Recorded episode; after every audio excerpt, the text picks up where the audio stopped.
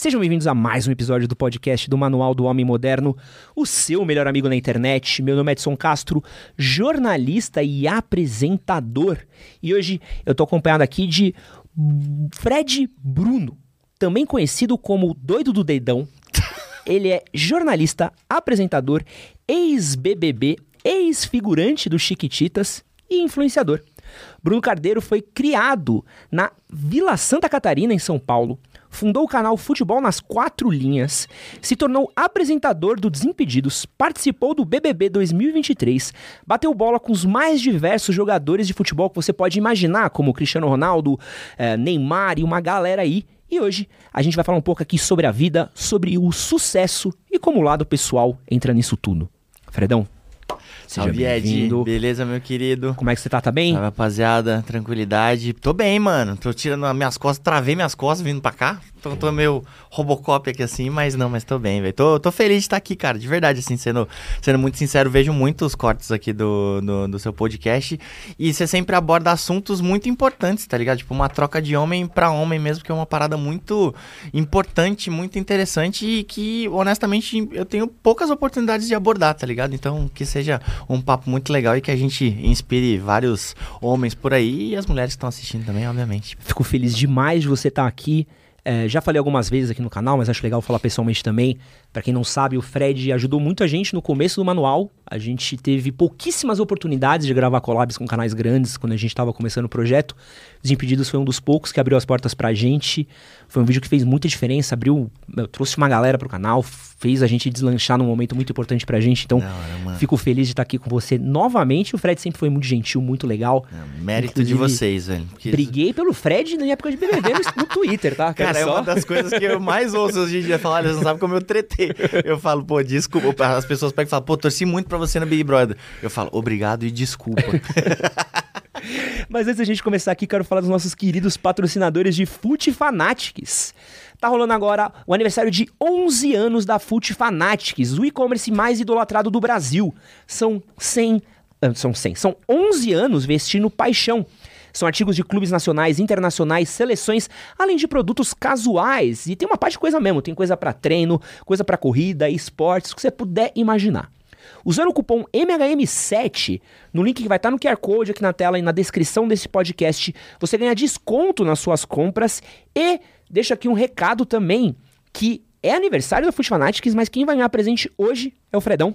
Opa! Fazendo uma Opa! seleção aqui, ó, de produtinhos do Palmeiras. É Nosso mesmo? Palmeiras pra você. Já posso dar-lhe? Pô, por favor, que aí tem muita coisa legal, muita coisa diferente aí, que acho que você vai curtir. Caraca, que legal, velho.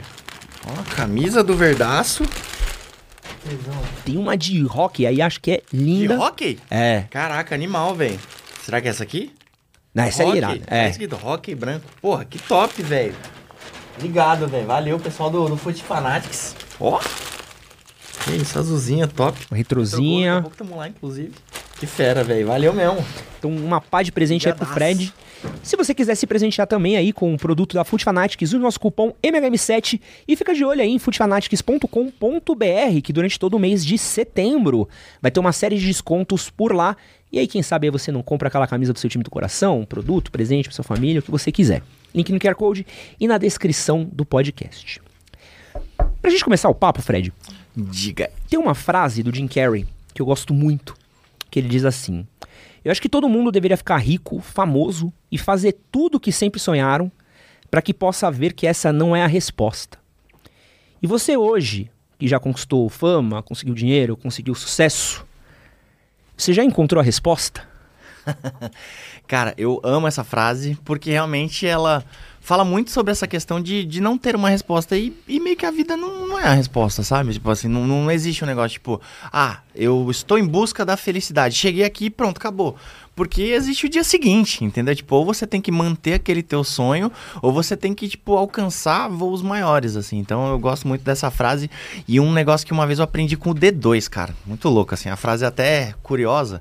É, o contexto é curioso porque ele tava jogando FIFA lá em casa. o Marcelo D2 tava jogando FIFA lá em casa. E aí, entre um gol ou outro que eu jogava ele na piscina, ele pegou e, e a gente tava começando a dar uma, uma brisada, assim, trocando ideia. E ele falou, pô, Fred, é, eu sempre. Um um dos lemas da minha vida, e que eu sempre externei isso, foi a procura da batida perfeita. E conforme eu fui ficando mais velho, fui ficando mais experiente, eu descobri que o segredo não é a batida, e sim a procura, sabe? Porque por todo esse trajeto, entendeu? Então, pô, eu sonhei com muita coisa que eu tô realizando hoje, mas não existe acabar, entendeu? Tipo, ah, eu pô, sou o homem mais feliz do mundo. Não, sempre tem alguma outra coisa que tá faltando. Mas obviamente que eu sou uma pessoa extremamente otimista. Tem algumas pessoas até me, me zoam da minha equipe, da minha vida pessoal, como meu otimismo tóxico, minha felicidade tóxica, assim, porque realmente eu sempre vejo muito o lado positivo das coisas.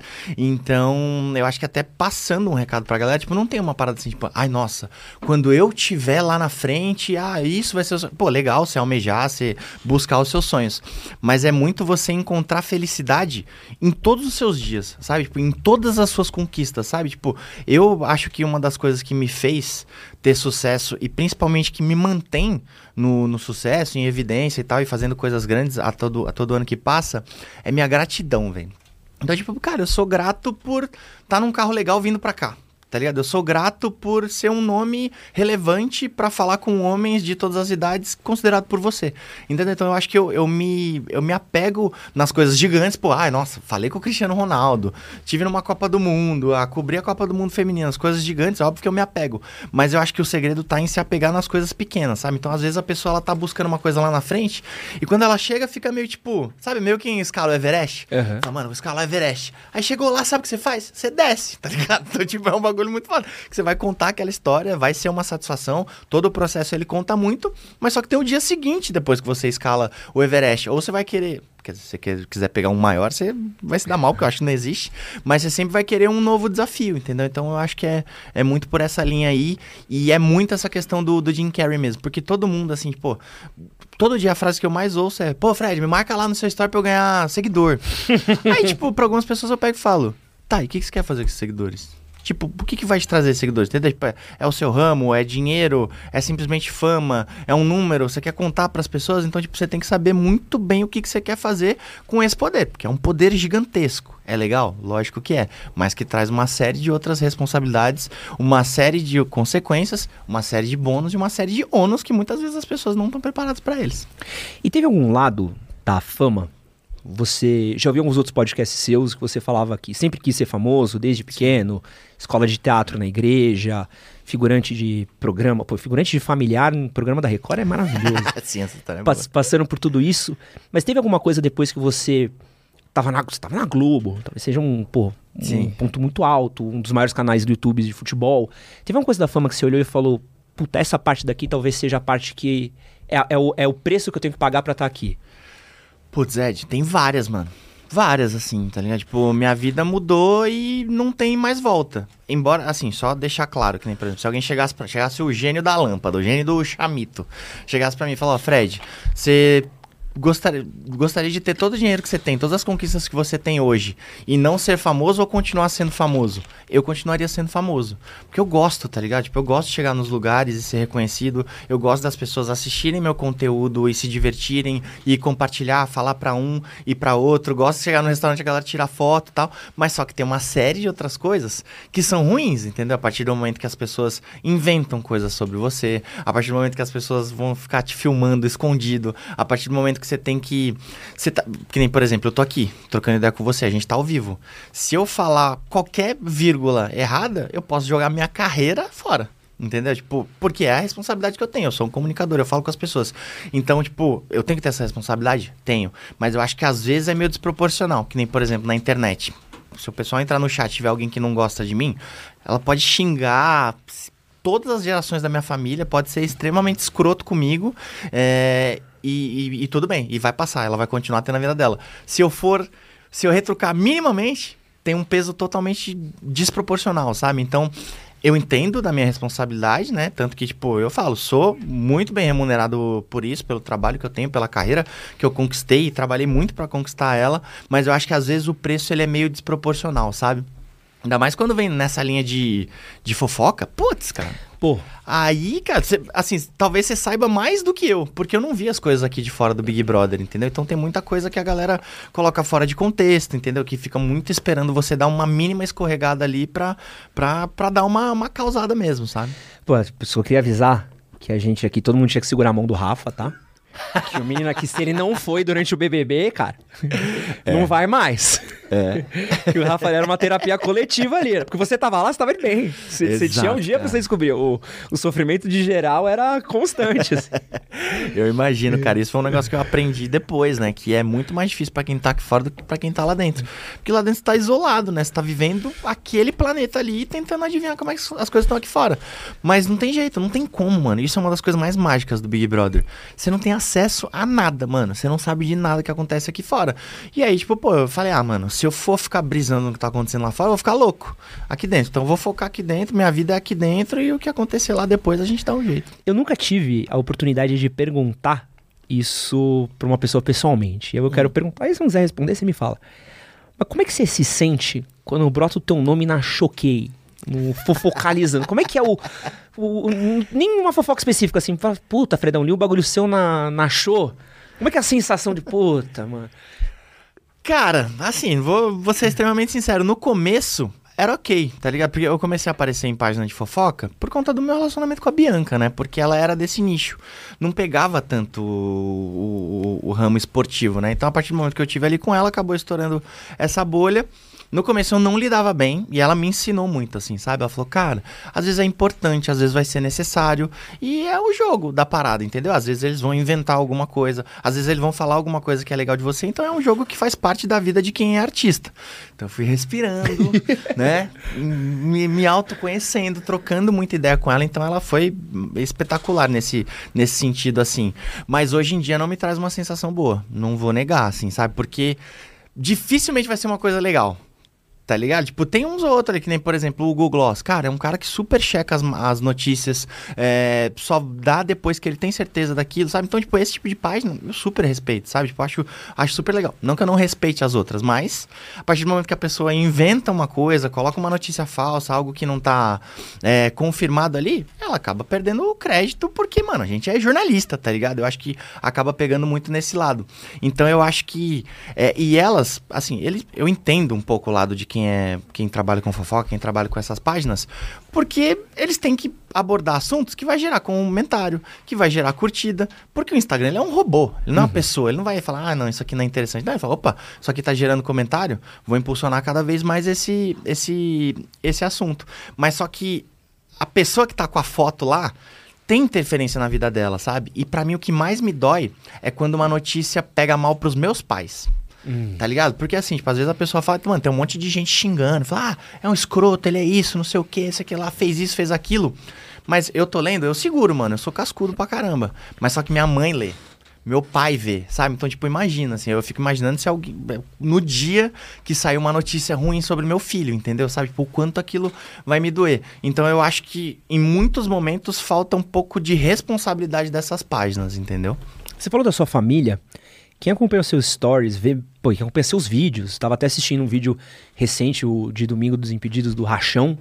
Sim. E dá para ver sempre o seu pai por perto, seu uhum. Dalso, seu sua Dalso. mãe, é, toda a sua família por perto. Sempre foi uma coisa que quem acompanha o seu conteúdo, o próprio vídeo de quando você passou nos Impedidos, tem a presença da sua família lá. Sim. Como é que você vê é, a importância da participação da família na vida de uma pessoa? Assim? Cara, total. É, eu sou o que eu sou por conta da, da minha família. Assim, tipo, eu até brinco falando que minha mãe é a minha veia artística e meu pai é a veia futebolística, né? E fez essa, essa fusão, acabou, acabou virando Fred. Mas muito mais que isso. Tipo, a, os meus princípios, o meu caráter, a minha ética, a minha educação, a forma de tratar as pessoas, tudo eu aprendi com a minha família, entendeu? Tudo com a minha mãe, com meu pai, com, com os meus avós, com os meus tios, com, a, com as minhas primas, com os meus amigos também, que, que acabam fazendo, fazendo parte da, da minha família, né? Eu falo que meus amigos são a família que, que eu escolhi ter. Então, é de fundamental importância. Tanto que hoje eu vivo, hoje o principal dilema da minha vida, um dilema positivo, é passar todos esses princípios que eu tenho pro Cris. Entendeu? Sabe? Tipo, passar todos esses valores da minha família para ele, sabe? De, de como tratar bem as pessoas, de ser um ser humano do bem, de ser uma pessoa trabalhadora, de ser uma pessoa que busca seus objetivos, de ser uma pessoa que tem é, ambição, no, no bom sentido da palavra, óbvio. Então é um, é um desafio muito grande, mas está sendo muito gostoso. Então, respondendo sua pergunta, é, é, total importância, cara. Assim, pode ver que dificilmente uma pessoa que tem uma base familiar ali, ela vai é, tomar atitudes reprováveis ali, sabe? Então eu acho que a, que a família tem. Acho não, com certeza a família tem, tem total importância na, na vida de um ser humano. Na minha, então, tudo que eu sou é graças à minha família, graças à base que eles me deram. Eu vou deixar aqui, só interromper o Fred um pouquinho aqui para agradecer a todo mundo que está assistindo a gente. Quero pedir para todo mundo que está assistindo nossa live deixar um like aqui. É, Léo, você tá com áudio aí? Você consegue falar com a gente? Tá com a voz aqui? Estou com áudio. Tá com o áudio da cadeira, porque ele se mexe ali. O que... é minha coluna, não é a cadeira. só os, só os velhos online aqui, né? Se mostrar o meu dedão que eu fiz no Gil, você vai ficar impressionado. Eu também tô manco de um pé. Mas quero pedir aqui todo mundo, quem quiser mandar uma mensagem pro Fred, quem quiser mandar uma pergunta aqui, ó. Estamos com o superchat aberto aqui. Quem quiser mandar, mande o superchat, o Léo vai selecionar. Não vão conseguir ler todos também, mas quem quiser mandar uma perguntinha, eu abro espacinho aí pro Léo ler, tá bom? Então, se tiver alguma Fechado. mensagenzinha, a gente troca ideia. Quero também falar novamente aqui dos nossos patrocinadores queridos que possibilitaram a realização dessa live aqui, Foot Fanatics. Eles estão aí comemorando 11 anos de existência, então você usando o cupom MHM7 no link que vai estar no QR Code e no link que vai estar aqui na descrição desse podcast, você tem um mega desconto aí para comprar camisas do seu time do coração, seleções, times internacionais e outras paixões aí. Um agradecimento aí, Futeonite, que disputar com a gente mais essa. Você falou do seu filho, Sim. e é uma parada que é, é muito doida de ver o quanto você é ligado com ele, o quanto você se importa com ele. Teve um vídeo que aconteceu uma parada no Fred mais 10 que eu achei muito tocante, assim, que tava tendo um desafio, a bobajada de sempre que vocês fazem lá. e aí, no meio do rolê, para o Fred, ah, não, tenho que resolver uma parada lá. Você sai, o pessoal continua. Acho que até a Beth do lanche toma o seu lugar. Sim. E aí, no meio do papinho lá, fala: não, o Fred subiu para cuidar do filho dele, aí, pô, mostra o seu áudio, cuidando dele tudo mais. E achei uma coisa muito tocante, né? Porque uhum. a gente vê muito pouco pais tendo essa preocupação do não vou lá. Ou às vezes um pai famoso, um cara que tem acesso a uma, uma babá, que tem um, alguma cuidadora, não vai lá você, cuida disso tal. Eu achei isso muito legal, essa participação, não, eu vou lá cuidar do meu filho, eu vou lá ninar do meu filho. E eu queria perguntar para você, Fredão, o que você acha que é o papel de um pai? Qual é a missão de um pai, de um homem que deseja ser pai? Qual é a missão dele na vida de um filho? Cara, é muito difícil falar, assim. Eu, eu acho que eu consegui entender e agir muito com, com a missão do pai, assim. É, eu acho que, partindo assim do começo, tipo, o homem, ele tem um, um, umas pré-definições muito bobas, sabe? Tipo, é um negócio simples que com certeza todo homem já ouviu, mas que faz total diferença, que é o cara, ah, você não vai ver o parto, né? Tipo, pô, vai ver tudo ali. Cara, assim, como assim você não vai ver o parto do teu filho, sabe? Como é que você não vai é, ajudar com que seu filho venha pra terra, sabe? É um negócio tipo, não, tá lá, é outra coisa que o cara fala, ah, mas tá lá amamentando, não tem o que eu fazer, sabe? Cara, assim, tem tudo para você fazer, tudo que a mãe faz, é óbvio que você não vai dar leite do, do seu peito, porque é, fisicamente é impossível, mas em todas as etapas do seu filho, seja do nascimento, a adolescência, a vida adulta, enfim, você pode e tem que fazer parte de tudo isso. E eu sempre falo que o homem que ele deixa esses serviços para a mulher, que ele fala, ah, não, não participei do parto, ah, não, isso é com a mulher, ah, vai falar com a tua mãe. Cara, ele tá, tipo, perdendo é, momentos mágicos, mano. Porque, tipo, no começo, eu, como tem um monte de homem fala isso, você fala, pô, nossa, deve ser mó trampo, putz, deve ser mó chato cuidar, nossa, deve ser uma merda trocar fralda, deve ser... Cara, é tão gostoso, mano, você ter essa troca com o teu filho, sabe? Outra coisa também que os caras falam é, uh, não, eu virei pai só quando ele nasceu e eu peguei no colo. E aí virou aquela coisa mágica. Eu falo, mano, não, velho. Tipo, você virou pai ali quando ele nasceu, porque talvez você não se envolveu o suficiente com o parto da. Com o parto, não, com a gestação da sua mulher e com o parto, principalmente ali. Eu, a partir do momento que a Bianca me contou que eu seria pai, eu virei pai naquele momento, cara. Tipo, ali mudou minha vida, ali mudaram os meus objetivos, ali mudou uh, meu pensamento. Eu conversava na barriga todos os dias, eu cuidava dela. Tipo, tanto que quando ele nasceu, nasceu, quando ele estava próximo a nascer, durante a gestação e, mais próximo do parto, a minha preocupação era com ela, porque eu sabia que ela era o momento mais vulnerável ali. E também que tem aquela coisa que a família dá muita atenção pro bebê e a mulher, quando ela, quando ela passa pelo parto, quando ela tá ali no puerpério, é um momento extremamente difícil, cara. Entendeu? Assim, porque é, seu corpo mudou completamente, seus hormônios mudaram completamente, a sua segurança mudou completamente.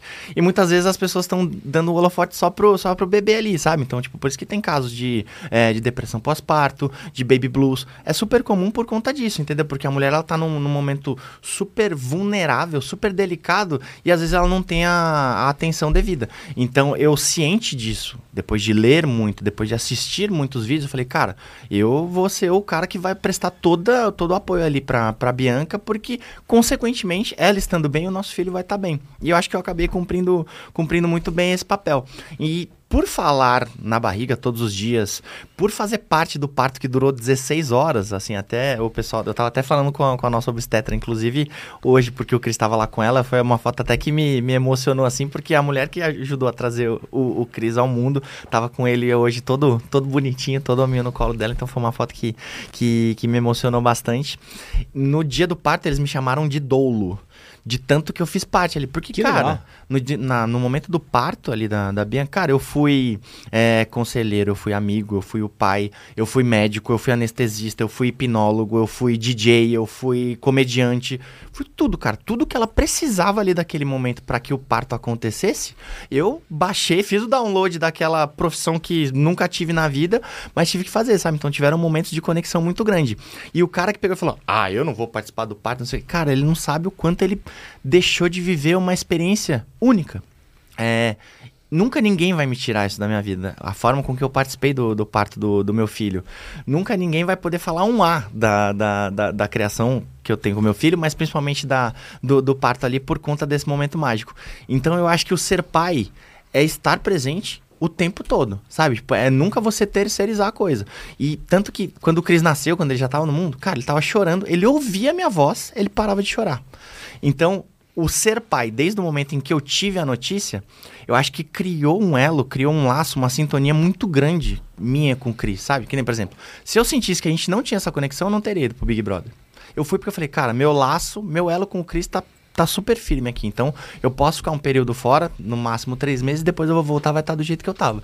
E foi exatamente isso quando eu voltei. Então, ser pai é você estar presente em todos os momentos. Você jamais terceirizar. Quando o Cris chegou em casa, depois da maternidade, ele tava chorando. Tava, a gente tava com uma enfermeira, tá, ele tava chorando.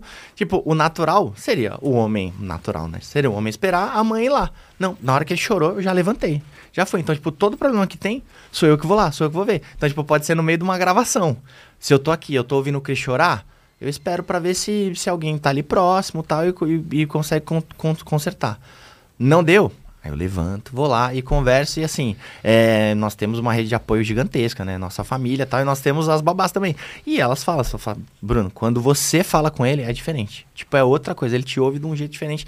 E assim, que a, a gente até passou por um período muito gostoso agora, que foi a retirada da chupeta dele.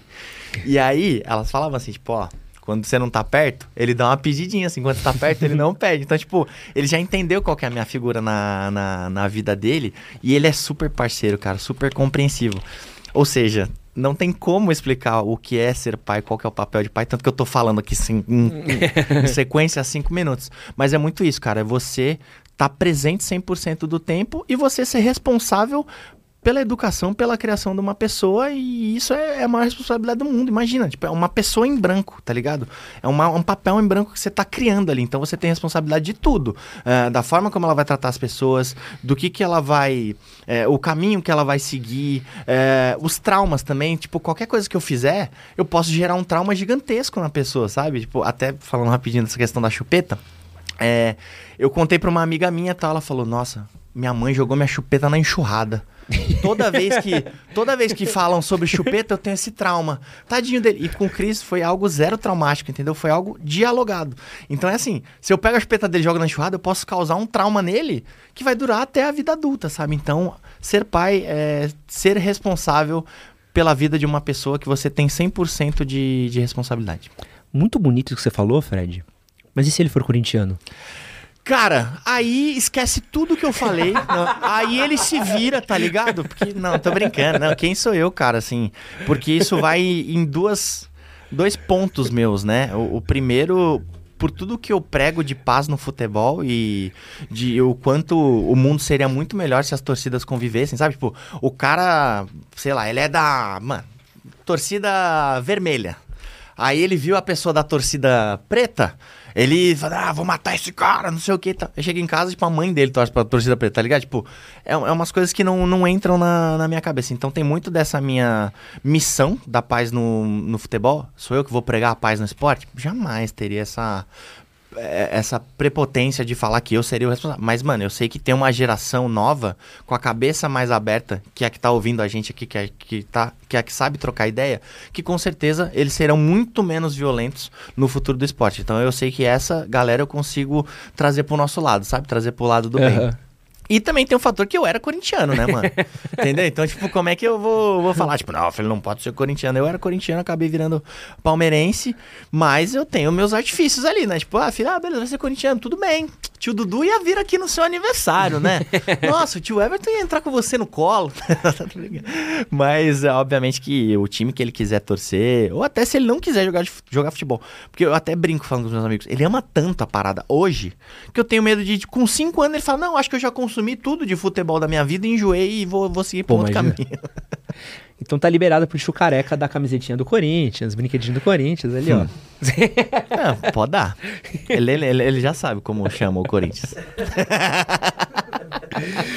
Você falou rapidinho da, da Bianca, e acho muito curioso que existe um, um, um conflito. Eu sou filho de pais separados, então uhum. posso falar isso um pouco de propriedade mesmo. E tenho amigos que foram filhos de pais separados, e acho que é uma coisa muito comum que é você viver num ambiente de treta 200% do tempo. Como é que você faz para ter. Porque vocês têm a guarda compartilhada, certo? Sim. Tá toda hora, tá, tá com um, tá com é, outro, uma vem, semana volta. Comigo, uma semana com ela. Às vezes ela precisa viajar e ficar 20 dias fora, ficar 20 dias comigo. Se eu preciso viajar, fica 20 dias com ela. Então é, é totalmente compartilhado. Qual que é o segredo para conseguir ter uma relação boa com a mãe do seu filho e ter essa criação junto e acabar não terceirizando algum problema, alguma rusga para criança, assim. Cara, assim, só fazer um comentário, é muito louco, a partir do momento que o teu filho nasce, você, com... você só pensa com a cabeça de pai. Por exemplo, se há três anos atrás você me falasse que você era filho de, de pais separados, eu ia pensar, putz, mano, como é que é como seria se meus pais fossem separados? E são, mas eles, vive, eles viveram juntos até meus 22 anos. Eu pensaria isso. Hoje eu já falo, tipo, pô, eu já quero perguntar mais coisa pro Ed pensando no meu filho, sabe? De tipo, tá, o que que pra você, o que que na relação dos seus pais é ruim, sabe? Para eu jamais repetir isso com a Bianca para causar nenhum sintoma desse, sabe? Tipo, não quero que o, com todo respeito aos seus pais e a sua história, óbvio, eu não quero que meu filho daqui a alguns anos pegue e fale, nossa, vivia num ambiente de treta e tal, não sei o quê. É justamente isso. Talvez o segredo, obviamente que não existe, ele é todos os dias ali trabalhado, conversado, é, tendo compreensão dos dois lados, mas o grande segredo, se é que se é que ele existe, é colocar o Cris como prioridade. A prioridade é o Cris, cara. Entenda? Tipo, independente da nossa relação, independente das atitudes que um teve com o outro, ou um tem com, com o outro, a gente sempre prioriza o Cris, cara. Sempre priorizou o Cris. Desde o momento que ele, né, da, da gestação, da gravidez, que nasceu. A partir do momento que a gente separou, é, um dos pontos foi o Cris. Sabe? Tipo, cara, quando a gente deu uma discutida um pouco a mais assim, e aí, tipo, ele tava perto, a gente falou, cara, não é isso que a gente quer pra, pra gente, sabe? E eu e a Bianca, a gente sempre foi muito consciente de tudo, cara. Tanto que, pô, a gente já teve as maiores, das mais diversas fases. A gente só ficava por ficar, a gente tinha um relacionamento mais tradicional, já teve um relacionamento aberto, já teve a vida de casado, já teve a vida ficando, então, tipo, eu acho que a gente sempre teve uma troca muito importante. E independente da questão afetiva, a gente sempre foi muito amigo. Isso é um fator que ajuda, entendeu? Então, a partir do momento que a gente entendeu que talvez pudesse causar algum ruído com relação à criação do Cris, a gente falou: para, não, não é isso. Vamos priorizar o Cris. Por conta disso, porque a gente sabe que qualquer coisa na relação dos pais pode causar um trauma na vida da criança, entendeu? E a gente quer que ele seja o ser humano mais maravilhoso do mundo. Então, o nosso segredo, digamos assim, é priorizar o Cris. Entendeu? Tipo, eu abro mão das minhas vontades, eu abro mão, é, talvez, de alguns pensamentos que eu tenho com relação à Bianca e vice-versa, em nome do Cris. Entendeu? Deve ter algumas coisas da minha vida que ela não concorda, assim como tem algumas coisas da vida dela que, que talvez eu não concorde, mas que a gente fala, não. A vida dela é a vida dela, a minha vida é a minha vida, a vida do Cris é nossa, essa sim. E a gente se conversa todos os dias, cara. Todos os dias a gente fala para falar do Cris. A gente conversa para falar do Cris por conta disso. Porque, cara, quando ele vai para casa dela é um vazio, mano é muito, é muito osso, assim, de verdade. Você voltar, a casa vazia é um negócio assim, porque a criança ela enche a casa, muda a dinâmica da casa, muda o sorriso da casa. Pô, minha equipe às vezes nem tem trampo em casa. Eles vão só porque o Cris tá lá. Entendeu? Tipo, é um negócio, a casa fica lotada o tempo todo, tudo em volta dele, porque ele é a coisa mais fofa do mundo. Então, voltar pra casa e não ter ele é muito chato, mano. É, é, é, é triste, assim, não, não vou negar, mas faz parte, entendeu? São escolhas. E eu sei que quando ele vem para mim, ela também sente esse vazio, sabe? Então eu faço questão de ficar mandando tudo o que eu tô fazendo com ele, todas as evoluções, todos os gestos, todas as, as coisinhas novas que ele tá, tá mandando ali e vice-versa, ela também vai mandando. Então o segredo é esse: é conversa, diálogo e principalmente priorizar o Cris. E você já parou pra pensar numa brisa? Já deve ter parado, óbvio, né? Eu briso muito, mano. É, mas- Não sou usuário, nunca usei, mas o pessoal fala, mano, certeza que não, porque você brisa muito nos bagulhos. Chama osmose. É, Tá perto então, do Bira, exato, é. aí não tem como não vir. Mas o Bira não fuma tanto assim, não, mano. Ele acabou sendo muito estereotipado, tadinho. É, desculpa, Bira. É. Aliás, queria avisar aqui, ó, já, já trouxemos aqui no nosso podcast Bolívia, já trouxemos aqui Fred e o Chico, aquele arrombado, Ô, louco. já, já conversei com ele, tá me dando ghost.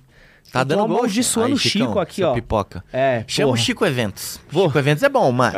o Chico Eventos é bom. É, Ele o tem Chico que vender serviço. tem que ter permuta. Fala pra ele, se tivesse que tinha coxinha, tava aqui. É verdade. É, uma brisa que eu acho que é uma coisa que eu tava pensando, preparando a pauta, é que, pô, você é um moleque, Vila Santa Catarina, morava perto do Disco Verde, é, infância Já foi no humilde. Disco Verde, mano? Pô, Deus me livre.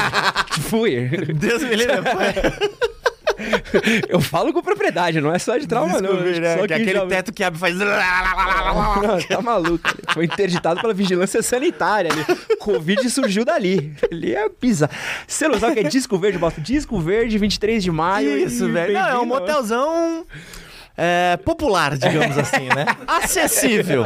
Já foi top, careca?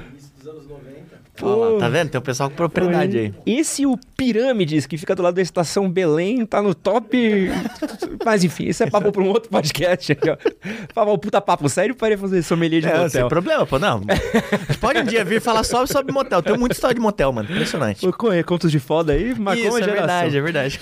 É, o seu filho, você, nascido em Vila Santa Cata- Catarina, infância humilde, é, já trabalhou de ambulante, já trabalhou de uma par de coisa. O seu filho, ele vai nascer numa realidade completamente, diametralmente oposta à sua. Total. Então, o seu filho, e não é nem por você, tá? Porque você tá bem de vida.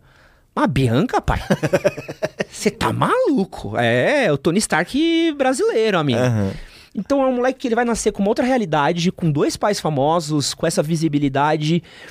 Como é que vocês pensam essa questão de criação? Porque a Bianca também tem uma infância humilde. A Bianca também veio de um rolê completamente Sim, diferente de onde está hoje. Mais que eu ainda. Ela veio do Parque União, no Rio de Janeiro, cara. Então, nós dois temos as histórias bem parecidas mesmo. Como é que é o, o, o- o preparo de vocês pra, tipo, pô, como é que eu faço pro meu filho entender de onde a gente veio, o que, que são os nossos valores, o que, que é tudo isso? Como é que vocês pensam isso na criação dele?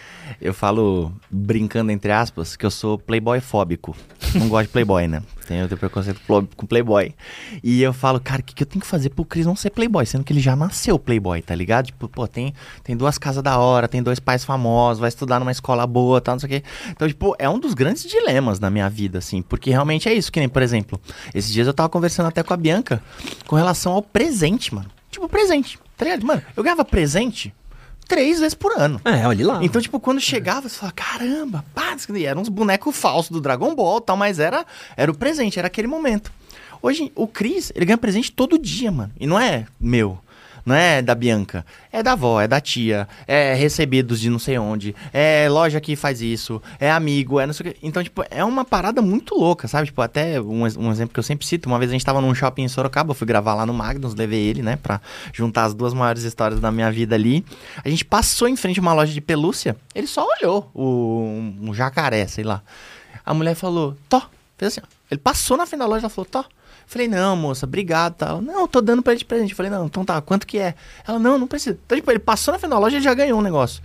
É um negócio que, pô, eu fico grato pelo presente, mas ao mesmo tempo, como pai, eu já me preocupo. Eu falei, cara, ele, eu tenho muito medo dele perder o valor de presente. É, tem uma amiga minha que ela tem jogos educacionais, tal, que eu amo ficar brincando com, com o Cris. E ela deu, mano, nove sacos, assim.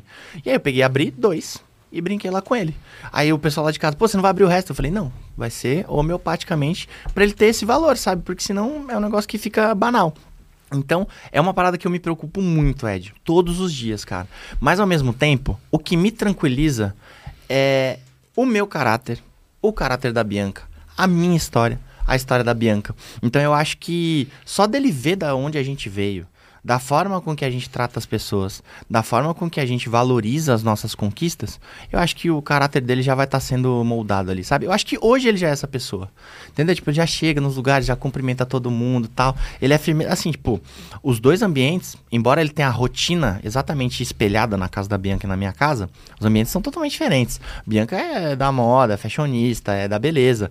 Eu sou do esporte, do pagode, do, do churrasco, enfim. Então, são dois mundos totalmente diferentes. A gente até brinca falando, tipo, quando ele tá comigo, ele tá vestido de um jeito e com ela ele tá vestido de outro totalmente diferente. Mas que ele é, trafega nesses dois meios de uma maneira incrível, cara. Então ele é muito nosso parceirinho, assim, também. Então é uma preocupação que eu tenho o tempo todo. Tanto que até quando eu entrevistei a Ivete, Aham. eu peguei e falei, cara, a Ivete é famosa, é rica, tem um filho e tá sendo famoso. Porque ainda tem esse fator, né? Tipo, é, o Cris, ele nunca vai saber o que é ser uma pessoa anônima na vida. Entendeu? Pode ser que mais pra frente, se a gente entender que ele não curta aparecer, que ele aí beleza, ele fica mais de lado, fica no estilo mais Sasha, assim, sabe? Aham. Mas ó, a Sasha em qualquer lugar que tá, por mais que a Xuxa tenha deixado ela de Blindado, lado, né? blindado ali, todo mundo sabe quem é a Sasha, enfim. Então eu peguei e falei, oi, Ivete, pô, queria saber o que, que você faz pro seu filho, porque ele não vai ter opção de ser anônimo, não sei o que, você tem tudo, tal, não sei o que, como é que você vai explicar pra ele? Ela, Fred, como é que tu é na tua vida? Eu falei, eu sou tranquilo. Ela, pronto, ele vai ser tranquilo. eu espero... eu, mano, eu esperando uma resposta complexa, tá ligado? Fiz a pergunta pra ela, fiquei com um bloco de notas aqui, assim, ó, que ela falou, tu é tranquilo? Pô, eu sou. Então pronto. Eu, eu gosto. O Fred. Eu eu- tranquilo, pronto, Eu, acabou. eu é tenho um isso, problema, eu vou tranquilo. falar com o Léo. O Fred tem um problema, vai falar com a Ivete Sangalo, né? Você vê a- que é outro patamar que chegar na vida, né? Mas, cara, mas isso é muito louco. Que, que nem, por exemplo, o cara. Eu acho que eu nunca falei isso em, em podcast. O cara que mais me ajudou na gravidez e no puerpério e na- nos primeiros dias do Cris em casa foi o Thiago Leifert, mano. É mesmo? Thiago Leifert, cara. Como? E não é que eu fui atrás dele. Ele mandou mensagem, ele falou: Irmão, o Cris nasceu, porra, parabéns e tal.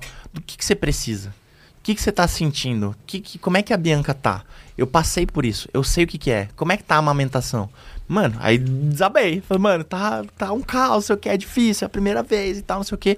Mas só que, tipo, eu, pra ele eu demonstrava minha fraqueza, porque eu sabia que a gente se identificava. Pra Bianca não, pra Bianca era uma rocha, entendeu? Porque eu sabia que ela tava muito fragilizada. Eu falei, não, ó, ah, como é que é montar a máquina de extrair leite? Ah, é aqui.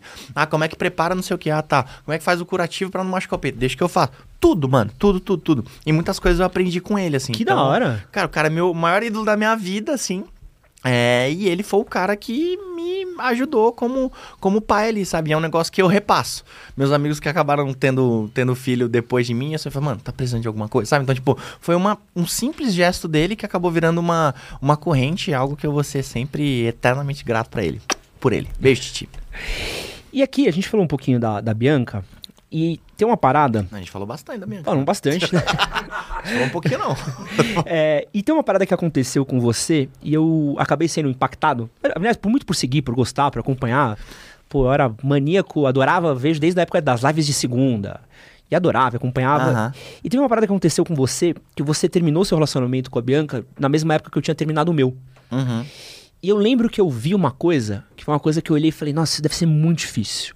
Que é a publicação de um comunicado cruzado e ter que declarar isso público. E depois teve o BBB, o relacionamento com a Lari e o término com a Lari também. E acaba virando tudo um, um escrutínio meio público, assim. Porque normalmente, pelo menos pra mim, quando eu termino um relacionamento, as pessoas foram saber que eu tinha terminado meu relacionamento dois, três meses depois. Porque eu não queria falar pra ninguém. Eu queria guardar pra mim, queria me cuidar, queria lamber minhas feridas. Mas você não tem essa oportunidade. Não tem. Como é que é pra você é, ter que lidar com esse término ao mesmo tempo que você tá lidando com ah, os sites e as páginas de fofoca, a declaração pública, o público cobrando, ah, pô, porque pô, da, da Bianca foi bizarro, que tinha a galera que era time Fred, que odiava Fred, tinha, e da, La- o Laried, aí não é mais Laried, e mais. Como é que é lidar com Sim. esse término público, velho? Cara, é chato. A resposta é chato. Eu não vou falar, tipo, ai, nossa, não, faz parte. Não, mano, é muito chato, velho. Muito chato por conta disso, sabe? Porque, eu falei, eu entendo, mano, sempre quis ser famoso tal. Existe mi- existem milhares de bônus, mas um dos ônus é esse. Eu não tenho a opção de simplesmente terminar um relacionamento e seguir minha vida. Eu tenho que comunicar, porque senão as pessoas começam a criar histórias, começam a inventar teorias, começam a acusar um, o outro, e é sempre isso, sempre vai dividir, entendeu? Tipo, ah, tem gente que é do, do time do lado A e o outro é do time do lado B. E às vezes a gente. eh, fala, "Mano, Nenhuma das vezes eu queria me posicionar. Nenhuma. Ainda teve um outro relacionamento lá atrás também que eu, que eu tive que me posicionar. Mas é que a galera vai inventando tanto, vai criando tanta coisa, vai falando com tanta certeza, que você fala, não, para. Para, para, para, gente, ó. O que aconteceu é isso aqui. E mesmo assim, você falando a verdade, contando que terminou, as pessoas continuam criando teorias em cima disso. Então, mano, a resposta é chato, velho. Mas é um ônus que faz parte. Mas que nem, por exemplo, é algo que eu até falei dentro do Big Brother. Ah, fiz o contrário, mas que, tipo, mano, é muito difícil, por exemplo, eu assumir um outro relacionamento. Pode ser que, mano, saindo daqui eu tropece e, nossa, e meu Deus, nossa, o amor da minha vida? Pode Aliás, ser. eu tenho uma irmã aí, se quiser. Não, mas é brincadeira. Cara, é, entendeu? Tipo, po- pode ser que mude completamente. Mas é muito difícil, cara, porque você ter um relacionamento já é muito difícil por si só. Porque são duas pessoas diferentes que tentam achar coisas em comum o tempo todo ali e viver em harmonia e paz. Não é possível 100% do tempo. Não é possível. Pra você ter um Sim, relacionamento, óbvio, você é. tem que renunciar de algumas coisas. E aí é que tá o amor, entendeu? É nessa renúncia aí que, que, que tá o amor. Mas, cara, é. É, é, é osso, sabe? Porque, Tipo, você. to- Mano, mas Mas eu mas aí é que tá. Tipo, tem os problemas de um, de um casal normal, mas aí tem os problemas que as pessoas de fora injetam no seu. Entendeu? Tipo, do nada, às vezes você tem que se justificar pra sua mulher um negócio que você não faz ideia, mano. Faz ideia, entendeu? Falando, ó, seguinte, ó, inventaram essa história aqui, eu vou ler tudo pra você e é isso aqui, ó. Isso não existiu, isso aqui nem nada, não sei quem é essa pessoa, sei é essa... Por conta disso, entendeu? Aí imagina, do nada, tipo, a gente tá aqui, nós dois, a gente namora. Estamos aqui e falou, Ed, preciso falar um negócio, eu não te traí.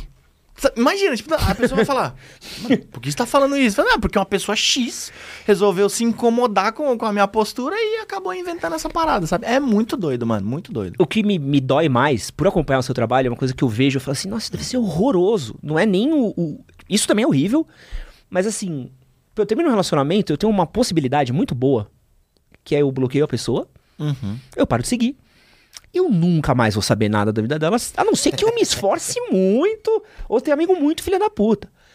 Você é uma coisa que eu olhava assim, cara, um- uma ex sua beijou alguém na balada, é fofocalizei, é, fofo, é, choquei, e é ali, e é, e é, eu falo assim, cara, você não tem o direito de não saber o que sua ex tá fazendo, isso é uma coisa que é... E num momento que você às vezes tá se recuperando, tá se cuidando, deve ser horroroso essa sensação. É difícil, mano, é difícil. Mas vice-versa, né? Ah, também. Entendeu? Então, tipo, eu, é óbvio, eu também sou desse, assim, quando eu termino um relacionamento, eu não, não vejo mais nada da pessoa, não acompanho e tal, justamente pra, pra virar essa página, mas não tem. Fui casar com a Boca Rosa aí... Então, é exato, tá ligado? Tipo, andei até passando por uns dias meio, meio bagunçado, meio machucado, tá? Falando, não, mano, vou virar a página, vou esquecer. Aí eu chego no aeroporto, tá a cara dela lá. Aí você fala, pô, paciência, tá ligado? Não tem Sim. jeito, faz parte da, da parada e foi o que eu falei, tem milhares de bônus. Mas tem centenas de, de ônus ali também, enfim, faz parte, mano. Não tem jeito. Tipo, não tem como eu, tipo, ah, a partir de agora ela não é mais minha ex. Ah, ah eu pego e falo, não, esqueci e tal, superei, passou, já. Mano, é difícil, cara. Enfim, faz parte. Agora vamos pra parte boa, divertida. Eu fiz um Não, tô me resgate divertindo aqui. até agora. Não É, sei mas- o que, não sei se já tem alguma aspa numa, numa página aí fora de contexto, então por enquanto eu tô me divertindo, mano. Tô tranquilo. Não, mas isso aqui é impossível não se divertir, tá? Gravamos um vídeo juntos há cinco anos atrás, por aí. É. E aí, pai, eu queria só mostrar um registro aqui, Tá. porque eu falo assim, uma coisa que é boa é o tempo. Quero que você responda pra quem que o tempo ajudou mais aqui? ó? Caraca, velho. Pô, acho que então, o tempo ajudou bastante nós dois, hein, Pô, mano? o quê, maluco? Eu olhei essa foto e eu fiquei chateado. Veio numa parcela, velho. Não, seu bigodinho tinha um caminho, mano. Tinha um charme Tinha um negócio, charme entendeu? Mas não, você tá muito melhor hoje, pô, tá? Né? Deu uma. Você, mano, você fez. Um Você pegou emprestado? Eu fiz É, né? implante, é. Pô, Você é blogueiro, tem, tem permuta, pai. Não, Você isso, que é só pô, o eu, Chico mano, que faz permuta? Eu super faria, que eu sou calvo desde os dois anos de idade, né? Mas eu, eu super faria. Mas, mano, muito boa essa foto. Isso aqui foi na live, né? Foi, não, isso aqui foi no, no vídeo que a gente gravou pro manual. É? Falando de jogadores estilosos. E aí, mano, eu queria perguntar uma coisa pra você. Como é que foi esse glow up do Fred? Ah. Porque o pai não era, não era muito beneficiado, né? Na época de futebol nas quatro linhas, tinha que pegar um real emprestado com o Rafa pra pegar busão. Sim. E hoje o pai tá bem, tá trajado, tá de Nike. Tô Como de é que foi? Nike. Você, você se cuida muito? Como é que é o seu processo? O primeiro detalhe é Nike. Isso é, isso é importantíssimo, né? Você tá, mano, você coloca Nike, qualquer coisa vai funcionar. Não, mas assim, pô, tu, né, já que o Ronaldinho não fez a boa hoje pra nós, né, R10? vamos, vamos trazer de volta a marca do patrocinador. Aí, mano, assim, cara, é, aqui a gente tá com amigos meus de muitos anos. Eu sempre fui muito vaidoso, mano. Muito, velho, muito. Ah, não é tipo, ah, você é metrosexual. Não, mano, sou, eu me cuido bastante, assim. E desde a época que eu era pobrinho de tudo lá, mano. Sempre queria é, meter um estilo diferente. Eu customizava meus tênis, eu usava o bonezinho um pouquinho mais de lado, eu usava uma munhequeira aqui achando que era jogador de basquete ou rapper, mas na verdade era aquelas aqueles tensor de quem abre o punho, tá ligado? Então eu sempre tentei ser diferente. Né? Ah, eu não quero ser mais bonito que ninguém, eu sempre quero ser diferente, entendeu? Eu até brinco falando com um amigo meu, Hector Marx. Ele pega e fala, tipo, pô, baby, me chama de baby. Ele falou, o que que, o que que você tem que fazer pra se vestir e tal? Eu falei, mano, é assim. Você é artista também, ele é cantor, mano, um vozeirão maravilhoso. Aniversário dele, inclusive. Ô, Beijo, Hector. Tamo junto. Aniversário, Hector. Eu falei, mano, as pessoas vão tirar foto com você. Não é todo mundo que te conhece. Quando alguém olhar de longe, fala, mano, ela nunca pode ter a dúvida quem que é o artista. Caraca. Entendeu? Então, tipo, olhou assim e falou, mano, quem que é aquele cara? Então, tipo, não é, quem que tá tirando foto com quem, tá ligado? Então, tipo, ela tem que bater o olho e falar, mano, aquele ali é artista. E eu sou assim desde a escola, entendeu, mano? Inventava umas roupas, pegava umas roupas no brechó, usava um bagulho mais diferente e tal, então eu sempre me cuidei. É que hoje, obviamente que, né, o pessoal fala que é o Rica Vírus. o Rica Vírus ajuda muito, velho, né? Porque você acaba tendo mais...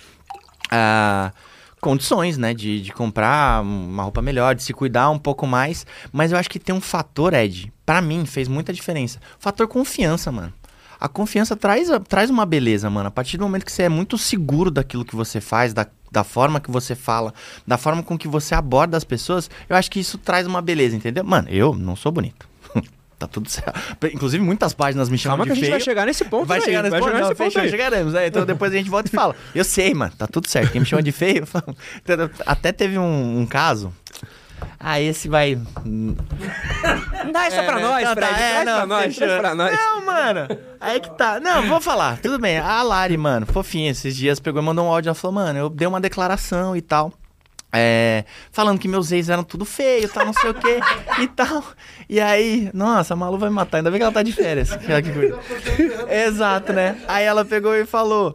Pô, e aí o pessoal. Aí, mano, eu não, não vejo página de fofoca nem nada. Eu acordei com o áudio dela falei, mano, do que você tá falando? Pelo amor de Deus. Ela, não. Eu falei que meus ex eram feios, tal, não sei o que. Aí o pessoal tá falando que eu te chamei de feio, não sei o que. Aí eu. Mas tá, o pessoal que tá falando que eu sou feio, tá tudo certo, eu sou feio mesmo, tá ligado? Então não tem problema nenhum. Ela, pô, que bom que você levou na brincadeira. Então eu falei, ah, cara, falei, não, vou chegar, vou chegar lá na página, choquei. Ei, rapaziada, sou feio não, pô. Olha esse ângulo daqui, ó.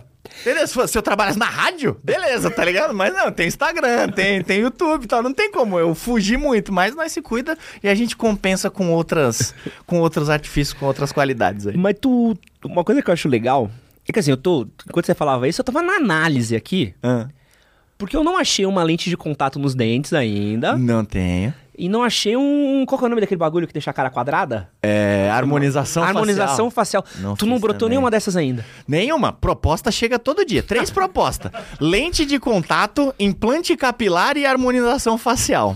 Todo dia. O que eu quiser, é só abrir meu e-mail, tem permuta lá.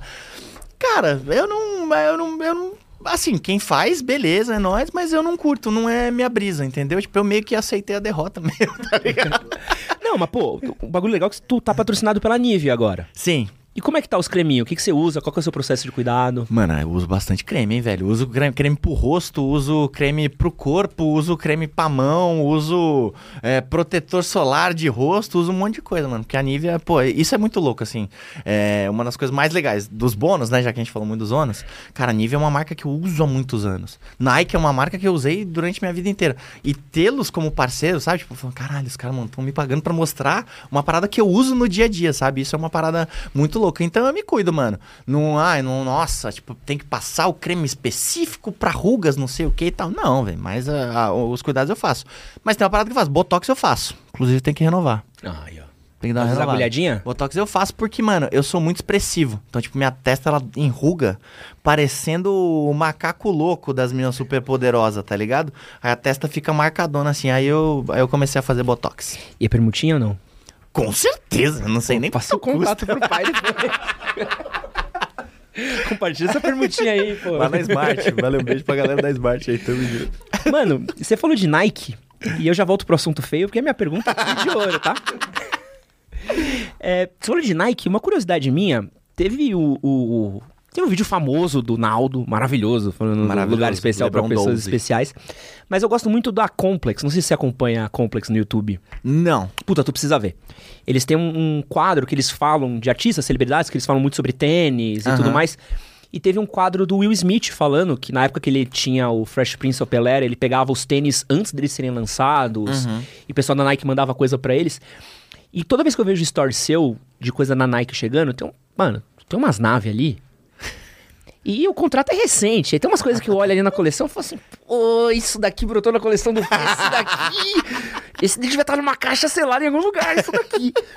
Eles te dão um salve, Fredão. Chegou um Lost and Found pra você. Tamo com o Ben Jerry's guardado aqui. Não, mano, não. Assim, é tipo, tudo que. A partir do momento que eu entrei na Nike, tudo que é lançado, se eu pedir pra eles, eles mandam, entendeu? Tipo, vai lançar um que. Amanhã, é um Jordan 3, se eu não me, se eu não me engano, que eu tava no jogo do, do Palmeiras ontem, já tá comigo. Entendeu? Tipo, então, tipo, tem vários que eu peço pra eles, ó, esse aí eu quero. Mas eu também, mano, por mais que seja meu trabalho, eu sou mó de boinha, mano. Eu podia ser mó folgado, tá ligado? Ó, me manda esse, esse, aquele, não sei o que, esse cara. Eu falo, ô, mano, tem como mandar isso aí pra nós? Ele, pô, claro, Fredão, mano, o que você quiser pode pedir que a gente manda pra você. Eu falei, não, tá bom, só um tá bom. Aí eles vão, mandam três, quatro. Porque, porra, é meu trabalho, tá ligado? Mas esses mais antigos, eu comecei a comprar depois. Tipo, eu sou patrocinado pela Nike, tenho meu valor de retirada, tenho meu salário de Nike, mas eu gasto muito com Nike também. Eu tá vi que ligado? você tava em Orlando, acho que você fez um rolê numa, numa loja de tênis. Sim, é, não existe, tipo. Você pegou aquele dunk fragmentado, né? Sim, pô, mano, tem muita gente que me pede cupom. Eu ainda não tenho um cupom da Nike. Entendeu? Eu ainda não tenho cupom da Nike. Assim que eu tiver, inclusive Donzinho, se estiver vendo, ó, já, já vamos providenciar aí, mano. Aí a gente dá, proporciona o cupom da Nike de desconto pra todo mundo. Mas aí esses que são de antes, né, do, do meu contrato com a Nike, aí eu vou nas lojas especializadas, compro, tenho contato de, de várias ali, eles me mandam, falam, ó, isso aqui é tua cara, ah, isso aqui funciona. Pô, tem um Air Force do CR7 que é de 2017. Caraca. 2017 eu não tinha dinheiro jamais pra comprar um Air Force do, do Cristiano Ronaldo. Então, esses que vão aparecendo, que são mais antigos, que aparecem, seja na gringa, eu tenho contato na gringa também, fala, mano, ó, esse aqui não vem pro Brasil, já manda pra mim e tal, mas vou lá, faço o pixão pro cara e ele traz pra nós, entendeu? Então, é, tem tudo isso da Nike, amo a Nike, sou muito feliz lá, mas eu também gasto uma, uma grana e tá tudo certo, porque é investimento na minha imagem, entendeu? E ainda tem esse viés do sneakerhead. Pô, eu não sou um cara que, tipo, nossa, meu consumo, não sou tipo o Mion, não sou. Fred, assim, Fred, eu gosto Fred, na muito. boca miúda, eu Ah. ouvi falar que tem um estabelecimento na tua casa só de tênis. Sim, mas só que eu não sou um especialista em tênis. Tá. Eu gosto, mano. Sou um grande consumidor, entendeu? Tipo, pô, se eu pegar, sei lá, um nome. Ah, isso aqui eu sei que é um fórum. Isso aqui eu sei que é um Jordan 1. Eu sei que aquilo ali é um Dunk. Ah, mas é o Dunk não sei o que. Não, não sou especialista. Eu gosto. Eu olho, é bonito, eu compro. Tipo, ah, é super raro, não sei o que. Mano, eu não vou usar esse. Não acho bonito, não vou, não vou comprar, sabe? Então, tipo, eu não sou sneakerhead a esse ponto. Eu sou um grande consumidor de, de sneakers, sabe? Então, eu comprar também tô investindo nesse meu viés, sabe? De, tipo, de não ser tão técnico também. Tem muitas pessoas que falam tecnicamente do, do tênis de maneira maravilhosa. Eu amo acompanhar. Mas eu não sou esse cara. Então eu falo tênis de uma maneira simples. Eu pego e falo, mano, olha isso aqui, olha essa estampa. Olha, isso- pô, é confortável. Olha isso aqui é legal. Pô, tive que pegar um número maior, tive que pegar um número menor. Eu falo de um jeito mais simples, assim. Então tem, tem esses vieses aí também. Qual que é o, o, o mais pica da sua coleção, assim? Putz, eu acho que é o Ben Jerry's, mano. Eu acho que é, que é ele. Tem uns dois off-white lá também que são, são brabo. Quais? Mas o, o- azulzinho? Ou... Não, não. É, tá vendo? Eu não sei o nome, tá ligado? É um cinza com o lacre roxo. Tá. É esse, e um outro que é um verde com o lacre laranja. Sei, sei Entendeu? é. Tem um outro que tem uns embaixo assim, entendeu? Então, eu- tá vendo? Eu não, eu não sei falar, é o off-white da versão 1, não sei o que e tal. Mas o Ben Jerry's, eu acho que ele, ele me representa muito. Sabe, tipo, porque o modelo que. Um dos que eu mais uso hoje é o Dunk, se não o que eu mais uso, o que eu mais tenho é o Dunk. Ele tem várias estampas ali, eu sou muito do, do Animal Print. É, ele é confortável e ele é estiloso e ele é raro. Então, acho que fala muito sobre mim. E aí eu quero chegar. Essa aqui é a minha pergunta de ouro, tá? Tinha até uma estrelinha aqui É na minha mesmo? pauta. Fala dela, então. Porque teve uma divisão no Brasil. Ah. Assim, o Brasil ficou dividido em determinado momento no BBB. Se o Fred era feio ou bonito. e aí teve a, a ruptura ali quando rolou o beijo dentro do BBB. Que assim, é impossível segurar o carisma do homem feio. e aí eu queria perguntar aí qual que é o, qual que é o segredo do Fredão, que, que, que auto se declara feio, pra se dar bem com mulher bonita. Porque é, é sacanagem, Fred. É o carisma, é o quê? É o, é o perfume, é... Mano, é todo o resto, velho. Menos o rosto. Ué. Todo o resto, mano. Entendeu? Tá ligado? Tipo, tem uma parada que não tem jeito. Tem até os bagulho que você falou: implante, harmonização facial, lente. Daria, daria, mas. Porra, não, já tá. Eu acho que do jeito que eu tô indo, eu tô indo muito bem, mano. Mas assim, cara, eu acho que é. é- eu não gosto. Muita gente me chama de carismático. Eu, eu não gosto de me definir como carismático, sabe? Que eu acho meio piegas da minha parte. Mas, mano, eu quero ser gente boa. Eu quero tratar bem. Eu quero fazer com que a pessoa dê risada. Eu quero proporcionar momentos legais. Eu quero ser gentil. Eu quero ser simpático. Eu quero ser romântico. Eu quero ser cavalheiro. Eu quero dançar junto. Eu quero contar piada. Cara, eu acho que o segredo tá nessas coisas, entendeu? Tipo, tudo menos o rosto. O resto, entendeu? tipo, pô. Eu treino, condicionamento físico é importante, entendeu? Tá em dia, entendeu? Quando tá lá e vê, tipo, porra, elogiado, legal, top, da hora. Mas é óbvio que não. A beleza, mano, ela é. Ela dura pouco, velho. A beleza, ela expira. Caramba, acho que essa frase é bonita. ó. Quero esse corte. Aquele... Não, mas é sério, cara. Tipo, você pode estar com o homem mais bonito do mundo, com a mulher mais bonita do mundo, aquilo vai inspirando, velho. Tipo, no começo, é um negócio que você fala, nossa, mano, pô, tô pegando uma mina linda, pô, tô pegando um cara maravilhoso e tal. Cara, se ele não conseguir sustentar a parada, se ele não for gente boa, se você não admirar a pessoa, se seus amigos não admirarem essa pessoa, essa parada vai se esvaindo, entendeu? Então, tipo, é um negócio que. E hoje em dia, honestamente, é difícil encontrar, mano tanto é, em mulher, mas principalmente em homem. Tem muito homem babaca, mano. De verdade, muito homem babaca Não. mesmo, entendeu? Tipo, a forma que os- com que os caras abordam as mulheres, a forma com que eles tratam as mulheres, a forma que. Então, tipo, eu ganho fazendo o mínimo, mano. Fazendo o básico, tá ligado? Que é sendo educado, respeitoso, tratando bem, sendo gentil, é, sendo engraçado, dançando, é, brincando, sabe? Tipo, proporcionando momentos é, especiais ali que a pessoa vai guardar uma, uma memória boa sobre mim. E fazendo o básico vem, vem dando muito certo há muitos anos. O dia do primeiro beijo lá do BBB, Hum. o nosso social media me mandou uma mensagem na madrugada falando: Ed, eu posso postar isso? Cara, deu uma aula. Porque é uma aula ali de carisma puro ali. Ali, pô, pô ali é um TED Talks quase ali. Dá pra fazer um, uma É. masterclass ali, Fredão. Pô, dia bom, que tiver. Que bom. É porque Não- deixou não o homem vermelho ali, ó. Não, é porque, mano, é muito louco. Eu nu- nunca tinha me visto beijando na boca, velho. Tá ligado? Tipo, não é um bagulho. Mano, você aí em casa que tá assistindo esse bagulho, você já se viu beijando na boca? Deu Não Deus é- me livre esse pesadelo. Não, exato, entendeu? Mas o meu- aí eu falei, meu Deus do céu, mano, tá todo mundo vendo eu beijando na boca aqui. Mas aí depois fui, o pessoal elogiou, falou, pô, não, o Fred manda bem, lá, foi, foi bem, tá tudo certo, então tá tudo bem, mano. Mas é peculiar você se ver beijando na boca, é um bagulho meio doido, Pô, imagina. Quero deixar aqui só um recado pra todo mundo que tá assistindo nossa live, agradecer as pessoas aqui. Pedir pra vocês deixarem o seu like aqui pra fortalecer a nossa live. Quero pedir também pra vocês compartilharem essa live daqui. Eu esqueci dos recadinhos. Então compartilhem essa live aqui nos grupos do WhatsApp, nos grupos aí dos queridos é, fã-clubes do Fred também, grupos do Telegram. O Fred quer, o Rafa quer, né? O Rafa quer coxinha. Quer coxinha? Desculpa, mano, Vem, no meio do merchan, velho. Mano, pode Mas é merchan da coxinha? É, não, não, mas pode, pode pegar aqui, ó. Mano, pega, pega que tá fenômeno. Desculpa aí, gente.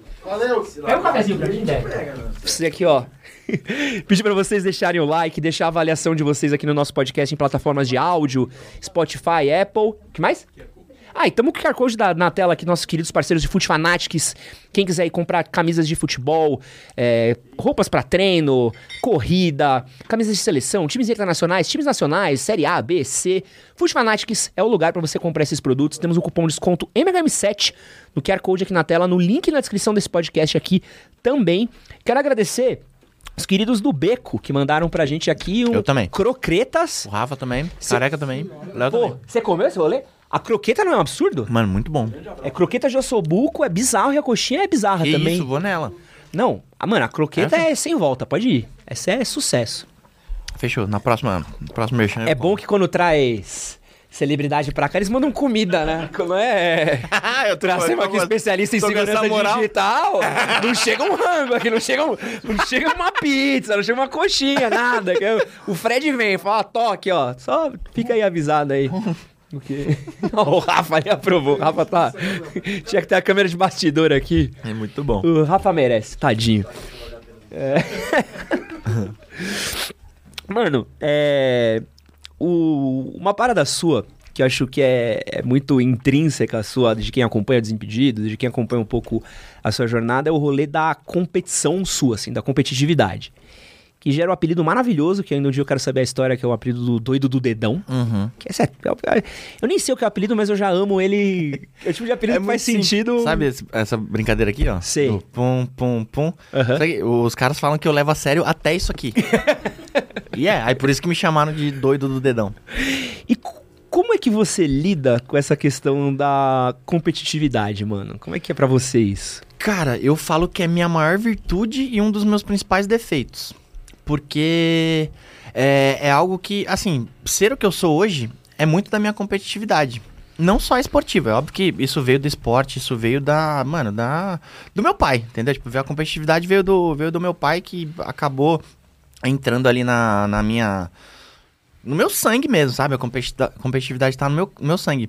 E, cara, eu sempre vou querer ser o melhor em tudo, mano. É, é meio o Cristiano Ronaldo falando, eu sou, sou o o melhor, melhor. sou o melhor. Mas, cara, mas é meio que isso, assim, sabe? Tipo, eu acho que eu tenho uma mentalidade boa com relação a isso, sabe? De, de sempre buscar as vitórias, de sempre buscar as conquistas, de sempre me desafiar, de sempre me preparar melhor, de sempre. Cara, eu, eu olho um negócio, tipo, que nem, por exemplo, juro pra você, não tô falando que, que a gente tá aqui. Quando você tá falando, mano, um dia eu vou lá. Um dia eu vou trocar ideia, tipo, papo de, de homem mesmo, sabe? Que é uma parada importante. E não fui eu que pedi pra, pra vir aqui, vocês chamaram, entendeu? Então, tipo, eu sempre vou mandando essas coisas. Ah, tipo, ah, um dia eu vou apresentar os meus prêmios Nick. Fui lá, apresentei os meus prêmios Nick. Ah, um dia eu vou estar no campo da Copa do Mundo. Tava na Copa do Mundo. Então, eu acho que eu acabo é, tendo essas visões mesmo, sabe? Tipo, eu começo a ambicionar e eu mando pro universo mesmo e trabalho, obviamente. Não adianta eu mandar pro universo, ó, se vira aí, algoritmo do, do, do universo aí. é, aí é nóis, sabe? Tipo, e eu trabalho muito para que aquilo aconteça. Então eu acho que essa competitividade eu trago muito pro meu trabalho. Mas a competitividade, me- a competitividade ela me trai quando eu perco. Quando eu perco eu fico mal. Entendeu? Sabe que nem, por exemplo, agora eu tô com uma lesão na coxa e acabei de travar as costas. Só de ficar sem competir no mínimo mais duas semanas é um negócio que me faz muito mal, mano. Aí eu pego, saio mais, tá ligado? Tento, tipo, achar uns desafogos, porque o esporte pra mim é um negócio que me desafoga. É muita pressão a vida que eu, que eu vivo. É uma pressão legal e tá tudo certo. Sempre, sempre lidei com isso e sempre quis essa pressão. E, mas o esporte ele me tira. Quando eu tô ali, cara, não tô nem aí pra quem é Fred, tô nem aí pra quem é desimpedido, tô nem aí pra quem é nada da minha vida, tô nem aí pra página foca. Nada, eu tô ali concentrado em fazer ponto, fazer gol, enfim. E aí quando uma lesão, alguma coisa me tira disso, ou quando eu perco, cara, eu, mano, eu sonho, eu durmo mal, eu remoo. Tipo, sei lá, tem um super clássico que eu perdi em 2019. Mano, eu sonho até Dos hoje. pênaltis. Exatamente, entendeu? Porque eu sei o quanto eu interferi ali e o quanto, cara.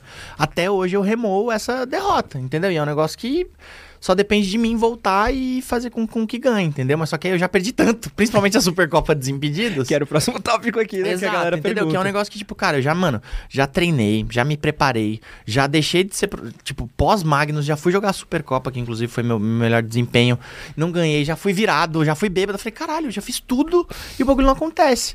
Mas é um negócio que eu tenho que entender que às vezes não depende de mim, tá ligado? Tipo, não tem como ganhar sozinho uma parada, entendeu? Ninguém ganha nada sozinho na vida, entendeu? Tipo, nem um tenista, que é um esporte individual, ele não ganha sozinho porque tem os treinadores, as pessoas que, que treinam com ele, enfim.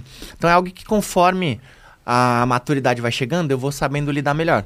Mas saber lidar bem de fato com a derrota, eu ainda não sei. Então é um negócio que me, que me machuca, sabe? Que nem, por exemplo, eu falar, mano, não, vamos jogar mais uma Supercopa e já era. Não, já tô aqui, mano. Quanto tempo eu preciso pra recuperar por causa da coxa?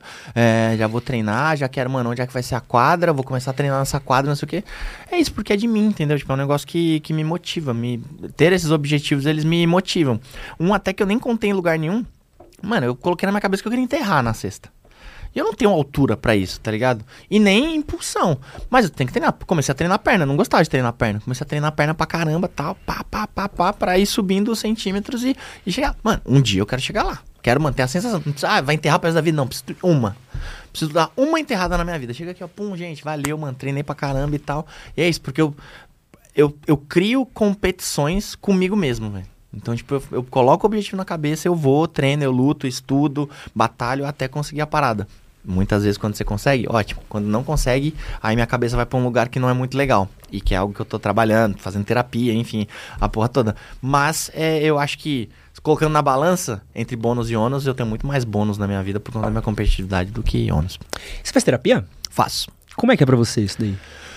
Cara, assim, é legal. É, é algo bem importante, assim. Confesso que foi muito mais imposto pelas pessoas da minha vida do que uma iniciativa minha mesmo, assim. É, porque, assim, tem, tem duas coisas. Eu... Eu sou muito aberto, mano. Pode ver que o pessoal tá passando a mão na testa aqui que eu começo a falar os bagulho e tal. E eu acho que isso é uma parada muito importante, de homem para homem mesmo, sabe? O homem, ele tem uma cultura de não demonstrar fraqueza jamais. O cara não conta quando, sei lá, quando ele broxou, quando ele foi demitido, quando ele não. Quando ele foi reprovado, quando ele tomou uma bota. É muito difícil, sabe? Tipo, o homem compartilhar suas dores. E, cara, tem um, inúmeros casos de depressão por conta disso, porque o cara guarda para ele. Eu não, mano, eu sempre fui muito aberto, velho. Muito aberto mesmo. Sempre contei pros meus amigos, sempre tive muita amiga por perto.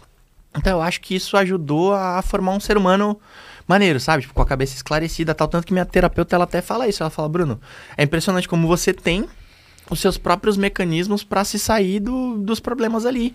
Muito por conta disso, porque você é muito aberto. Então a terapia é mais um canal, é mais um momento que eu tenho ali para abrir, para me abrir, né, para demonstrar as minhas fraquezas, mas só que meus amigos, pô, são tudo na minha vida, mas eles não são profissionais nisso ela é uma profissional, então ela entende profissionalmente como que a gente vai consertar uma coisa, como que a gente vai olhar por um outro caminho, ou como também ela fala, mano, tá tudo certo, segue assim, sabe? Então é de, é de extrema importância. E até um negócio muito louco, mano, como você falou, eu sou da Vila Santa Catarina.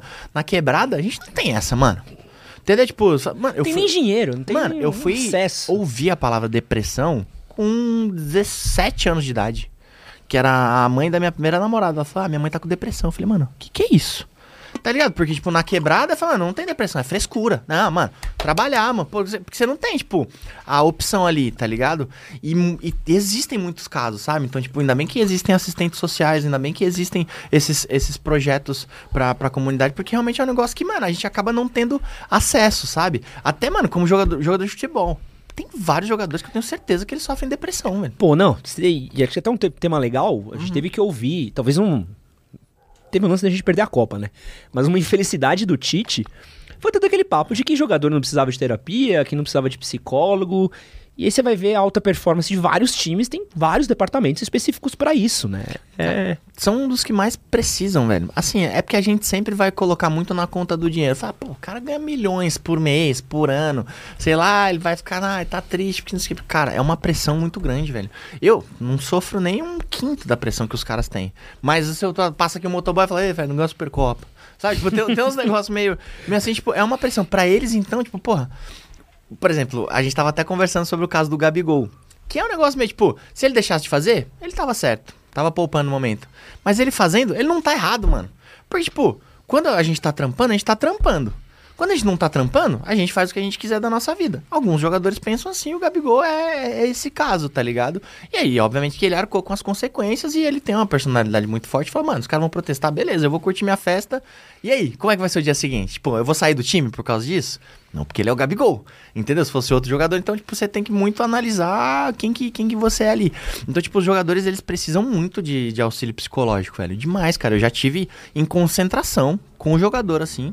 E o cara fala, cara, mano, é muito louco pensar que eu tô trancado aqui dentro e o mundo inteiro tá acontecendo lá fora. Tipo, olha a gravidade dessa frase, mano. Tá ligado? Tipo, e enquanto a gente pega e fala, porra, mano, daria tudo pra estar tá na concentração para jogar contra o São Paulo tá ligado? Mas é sempre os dois lados da moeda e é uma parada que é muita pressão, entendeu? Pô, tem jogador que já teve filho ameaçado na escola, teve jogador que teve pai e mãe ameaçado. Teve, cara, é muito, envolve um negócio muito grande, velho. E é isso é uma cultura muito tóxica do nosso torcedor. É até que eu tava citando, por exemplo, o cara vai operar a mãe de alguém, o médico vai operar a mãe de alguém. O cara não tá na porta da, do, do cara ali, não sabe se no dia anterior ele foi no Vila Mix, se ele foi no, no show, sei lá o que, sabe? Então, tipo, o futebol é um negócio tipo, não, Ah, tem que se cuidar, não pode sair, não pode ter vida, tem que viver pelo time e tal, não sei o quê. Sendo que todas as outras profissões as pessoas podem ter suas próprias vidas, sabe? Então, tipo, ganha milhões, é famoso e, e não viveu nada, sabe? Tipo, mano, uma vez eu conversei com o Kaká. Ele falou, Fredinho, eu visitei o mundo inteiro e não conheço nada. Pô, não pode sair de casa, né, velho? Exato, mano. Tipo, ele vai, pega o avião, chega em Bruxelas, vai pro hotel, do hotel pro treino, do treino pro hotel, treina o jogo, avião, volta pra casa. Sabe, tipo, o cara, eles não têm vida, eles não conseguem viver. Tipo, porra, o Jailson tava com ele recentemente, ele falou, Fredão, agora eu vou, mano, vou buscar meus filhos na escola, vou levar eles no médico. Mano, os caras perdem a vida da, da família, velho. Perde aniversário, perde, puta, muita coisa, cara. Você já viu quando o jogador aposenta, parece que fica mais feliz? Demais. Pô, Denilson, você viu? Pô, para um Demais, homem nunca cara. foi tão feliz desde que se aposentou. Demais. É muito louco, né? Mas, Ed, assim, tipo, eu tive a experiência no Magnus, né? De jogar profissionalmente, mas principalmente de ter a vivência de um profissional. Sempre foi meu maior sonho, mano. Maior sonho, tá ligado? Se há três anos atrás, quatro anos atrás, falava, Fred, vem jogar no, na Matonense, sei lá, nem sei se tem mais a Matonense. Você vai, mano, largava tudo e ia, porque era o grande sonho da minha vida. A partir do momento que eu realizei, eu descobri que eu queria ser jogador e não viver como jogador. Porque, cara, você abre muito mão de tudo, cara. Entendeu? Tipo, e não é só você.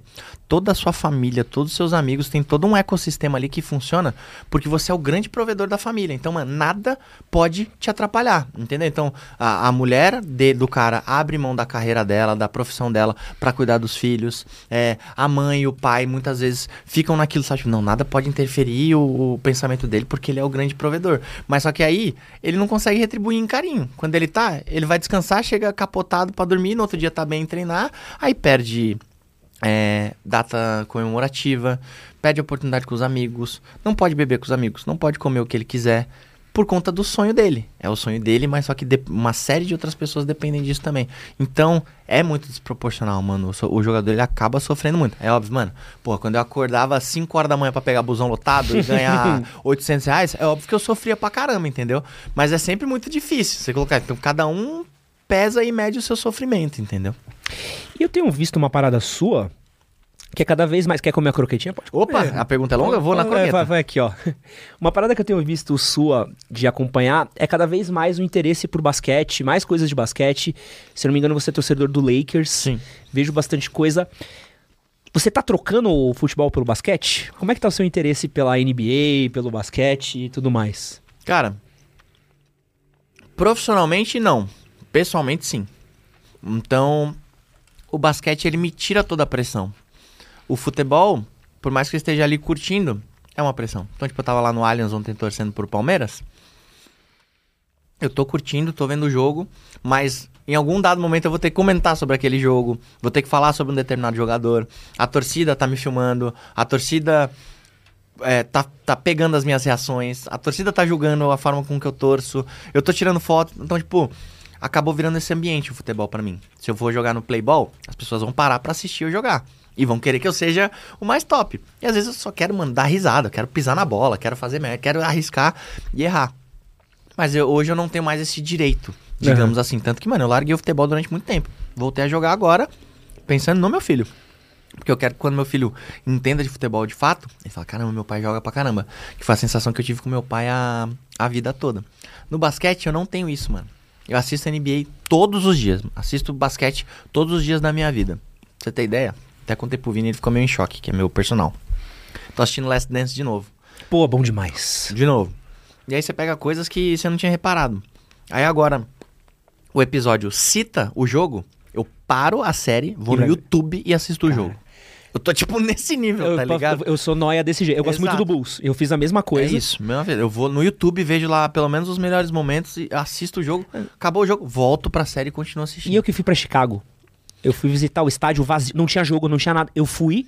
O pessoal que me chamou, né, da prefeitura de Chicago, falou, não tem nada pra fazer lá, só tem estátua do Jordan. Eu falei, é exatamente, É isso? é exatamente isso que eu estou indo ver. Tem eu estou indo, eu estou indo meia hora de bike até um lugar porque eu preciso tirar uma foto com uma estátua e voltar. Não importa, eu quero estar no lugar onde aconteceu. É, é, o esporte, ele. Cara, são coisas que não dá pra explicar pra uma pessoa que não entende. Você fala, mano, como assim, velho?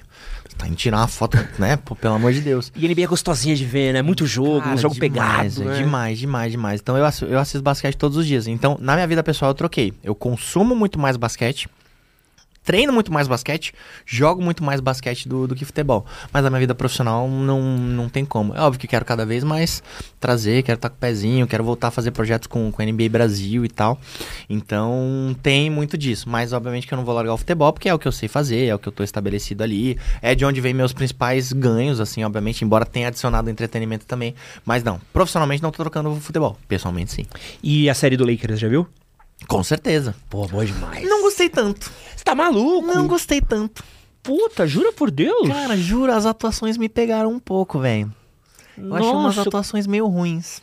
Puta, eu tipo, eu gosto... gostei do, do filtro antigo. É, pô, isso é Gostei demais. da quebra da quarta parede e tal. Mas algumas atuações me pegaram ali. E, pô, eu sou zero crítico. De tipo, mano, não sou ator nem nada. Já atuei, óbvio, mas. Mas, mas me pegou, então acabou me distanciando um pouco. Eu assisti até o final, mas não foi algo que, tipo, nossa, pá, que nem, por exemplo, pra mim, Last Dance é mil Não. vezes melhor. Não tem nem Você comparação. conhece o, o... Você tá ligado que o Last Dance, eles são... É uma produtora que eles fazem outros vídeos, que é do 30 for 30, da ESPN. Sei. Você já viu esses outros vídeos da ESPN, do 30 for 30?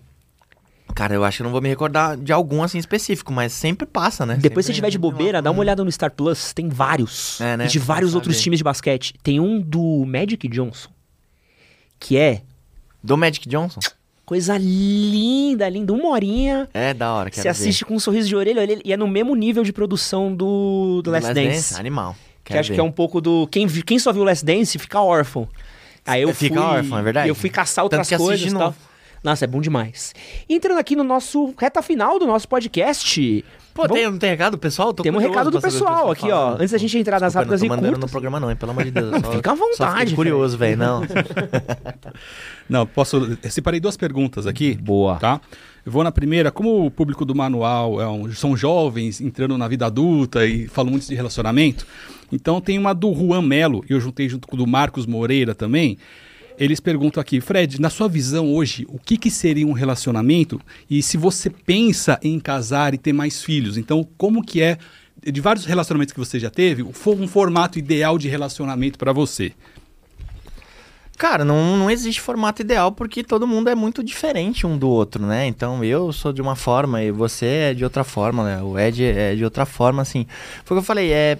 O relacionamento, em muitos momentos você tem que renunciar de coisas que você gosta. Eu, por exemplo, nesse momento, eu não quero renunciar de nada da minha vida, sabe? Então hoje eu não me vejo num, num relacionamento, entendeu?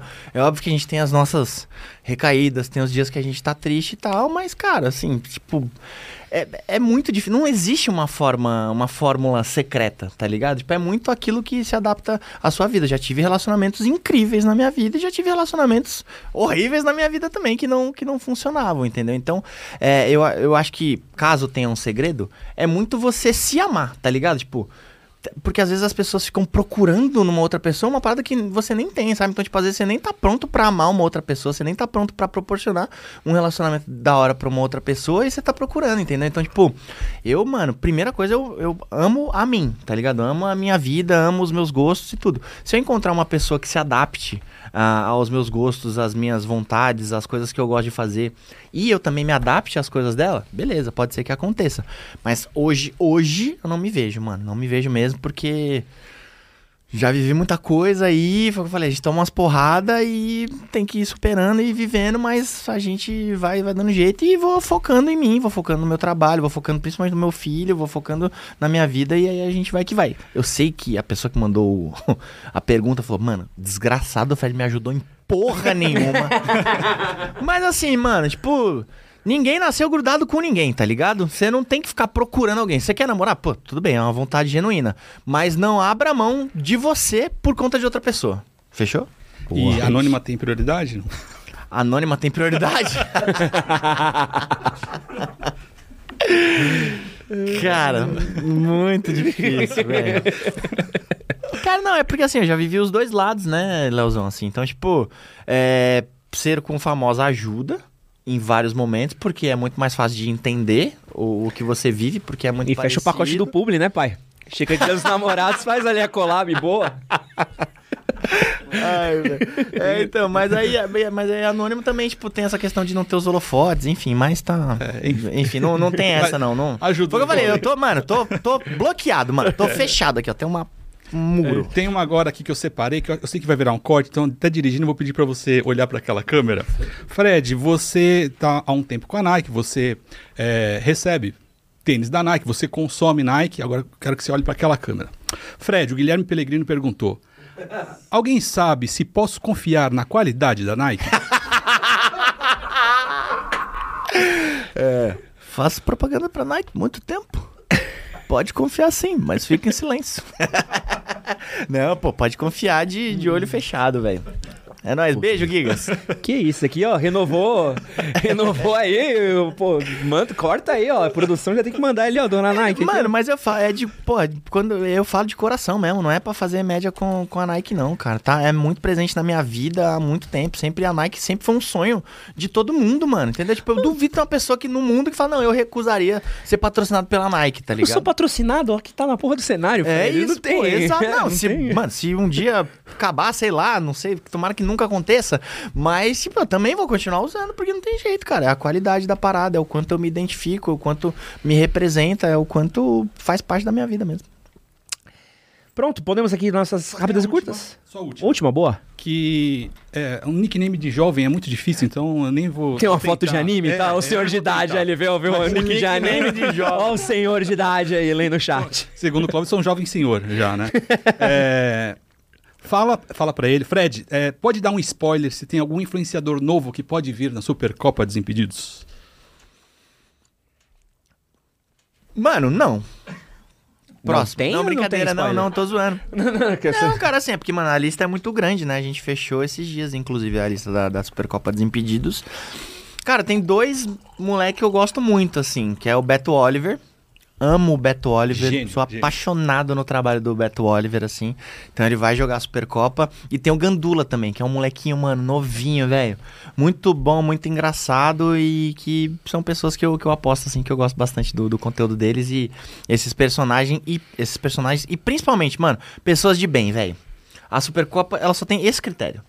Pessoas de bem, entendeu? A galera que você fala que vai causar, vai dar problema, vai arrumar treta, não sei o quê. Pode ver que se arrumou problema em uma, na outra já não tá. Isso é um negócio que eu sou chato mesmo. Então, sempre que tem novas convocações, eu sempre pergunto pra galera, tipo, pô, e aí? Como é que esse cara? Conhece ele? Ah, é legal. Pô, show de bola. Então, beleza. Então, então vem com a gente. Sigam-me os bons. E combinar resultado, pode? Na Supercopa? É. Porra, fico puto com essa porra, mano. Pode ver que a cara até fecha, mano. É justamente isso, porque, mano, um monte de gente pega e fala: Ah, Fred, você faz sua panela lá, não sei o que. Eu falo, mano, se eu fizesse panela na Supercopa, se eu manipulasse o resultado, eu tinha seis títulos, cara, não tem nenhum. Entendeu? E aí, tipo, eu sempre sou muito do jogo limpo ali, sabe? E aí o Magal fez aquela pataquada uma vez. E vocês Desgraçado. contrataram ele, olha como é a vida. Contratamos o Magal, velho. É que Olha a gente ama aquele desgraçado. Eu odeio amar o Magal. Essa é a minha frase pra ele. Olha, eu ia falar que a gente precisa trazer o Magal aqui, mas talvez não, né? Talvez a gente não esteja pronto pro, pro caos do Magal. Não, o Magal é legal pra caramba. Não, legal, é muito legal. É muito é maneiro. caótico, né? O Magal Ele é caótico, energia- ele traz uma energia caótica ali, mais que, é, mais que marca. É. Às vezes pro. Marca demais. Inclusive, amanhã, né? Amanhã. Amanhã eu vou estar no Brochada Sinistra. É mesmo? Que é o podcast dele. Nossa, aí ele é muito- Vou estar lá. É, não, já tô me preparando. Eu não vou estar solto igual você. As igual costinhas aqui, ó. Boa. Entrando aqui no nosso momento, rápidas e curtas aqui, ó. São perguntas Eu gosto muito. Me sinto tá? muito na Marília Gabriela, pena que ela não tem mais um programa. E aqui a gente tem. Eu gosto de fazer listinhas rápidas, tá? Então Certo. você responde rápido o que vier na cabeça aqui, ó. Eu quero saber os rolês mais aleatórios que o Fred já deu com famosos e que pode falar a respeito. Nossa, velho. Mano, tem muito, assim. a- eu e o Careca, a gente falou que a gente tem que começar a anotar, porque a gente esquece. Teve um agora, eu tava no churrasquinho do Menos é Mais. Aí o Lucas Guedes, é, marido do Carlinhos Maia, pegou e falou, vamos no after? Eu falei, vamos, ah, no bar do Belo. Eu falei, mano, Belo, sei lá, tipo, Sete Belo, ah, sei lá, Belo Valete. Eu falei, ah, mano, bar, o bar chama Bar do Belo. Cheguei lá, eu falei, o que, que eu tenho que falar na porta? Aí, ele, fala que você é convidado da Graciane. Eu falei... Começando a bater uns pontos estranhos aqui. Eu falei, ah, eu sou convidado da Graciane. Ah, vamos lá. Mano, a gente entrou, era um bar do Belo, o cantor, tinha quadra dele na parede, cheguei lá, tava o Belo. tá ligado? Então, tipo, fui num after que tava o Belo e a Graciane, e os dois foram fofinhos demais, foram maravilhosos. Com o Ronaldinho, pô, já fui em várias baladas em Miami. Com o Ronaldinho. Gaúcho? Com o Gaúcho. É maravilhoso, mano. Maravilhoso. Uma das coisas mais legais que aconteceu na minha vida foi o Ronaldinho perguntar do Big Brother pra mim. mano, muito legal, velho.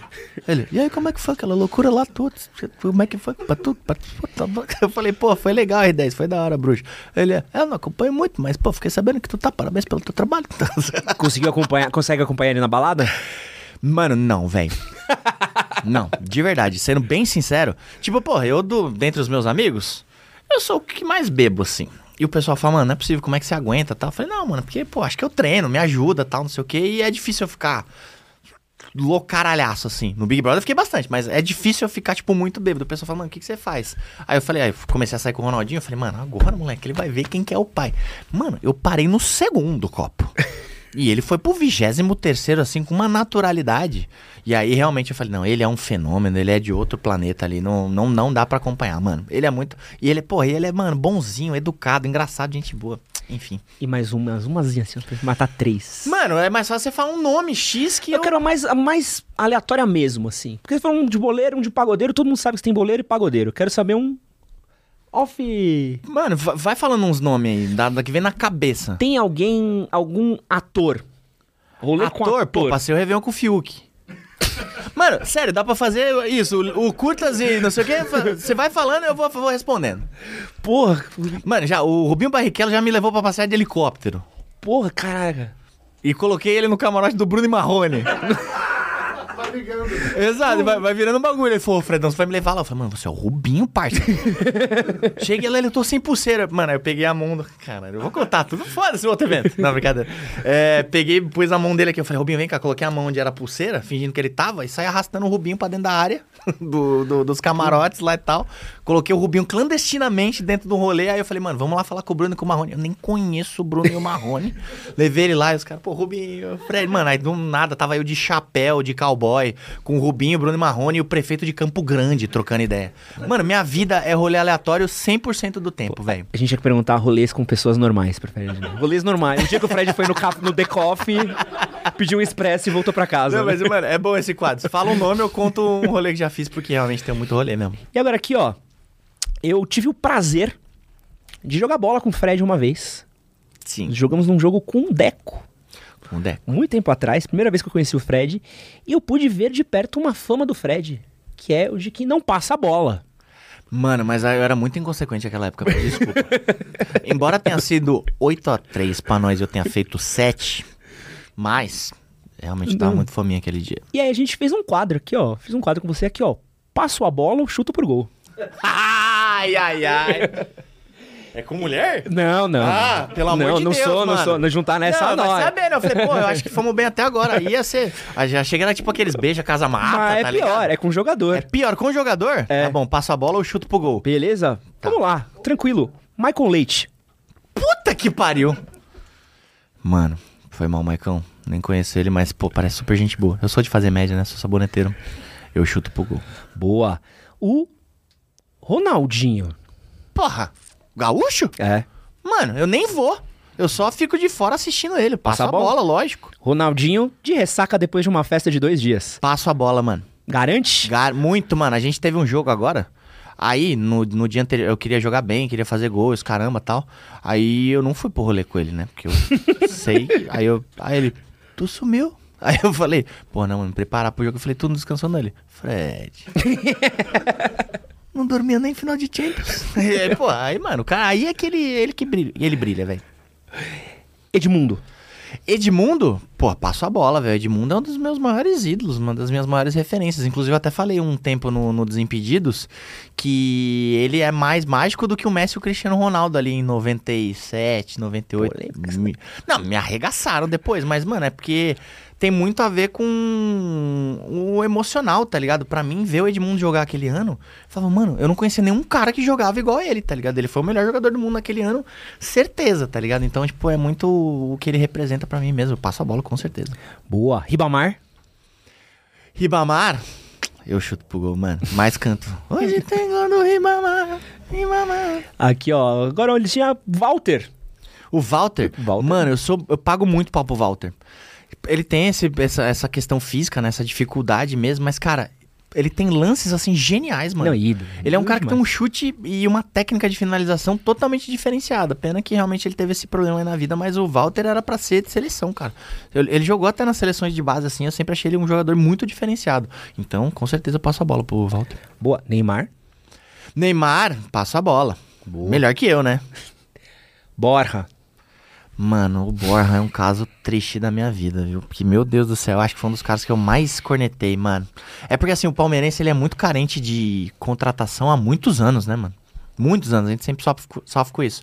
Aí o cara foi o rei da América, campeão lá com o Atlético Nacional pra contratar, mas a gente falou, nossa, traga umas taças. E o cara fez nada no Palmeiras, velho. Ele não é ruim, mas não encaixou. Palmeiras, não tem jeito, velho. Então eu chuto pro gol tranquilamente. E não peço nem desculpa se for pra fora. Tá ligado? Aquele que você chuta e fala, ô, mano, foi mal. Eu chuto pra, pra fora. E ó, vamos fazer aqui, pra terminar, pra matar, isso ou aquilo. Ou um ou outro. Top, tá? gosto também. Beleza. Aqui vamos fazer um manual da pelada com o Fred. Fechou. O que é pior? Abrir o tampo do dedão no asfalto ou a chinelada da mãe que veio te buscar pra fazer a lição de casa? Minha mãe fica brava, mas eu tomei muita chinelada dela quando era pequeno, mano. Eu era mó bonzinho, mãe. Porra. Não, a chinelada.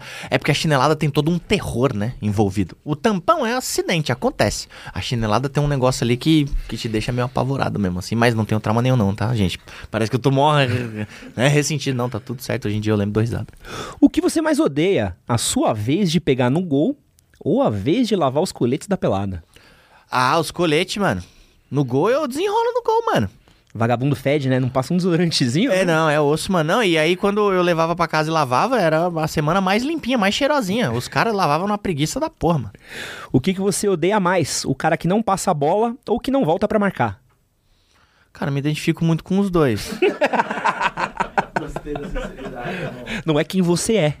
É quem você É, não. xinga mais. Mas aí, por exemplo, eu não quero outro fominha no meu time. então é pior, né? Então já tem eu. Se tiver outro que não passa a bola, a gente vai sair na mão, entendeu? Então acho que é, é essa aí, melhor. Fazer gol. Beijar na balada, mas se o time perder. Ou ganhar, mas não fazer gol. Não é nem pelo beijo, não, hein, gente? Vocês estão pensando besteira aí. Mano, mas eu gosto muito de fazer gol, velho. Eu amo. Depende do jogo também, mano. Se fosse de, de título, tá ligado? Já teve título que eu perdi o pênalti, mas fui artilheiro do campeonato, tá ligado? Então aí, pô, obviamente que eu trocaria pelo, pelo título. Mas eu gosto muito de fazer gol, eu acho que eu sou egoístinha nesse ponto, sabe? Se eu sou, tipo, pô, é que agora, pô, o Magnus, uma das coisas que ele mais me trouxe foi essa questão coletiva mesmo, sabe? Então, eu acho que eu evoluí mesmo, amadureci bastante. Não sou mais aquele fominha que você conheceu há anos atrás.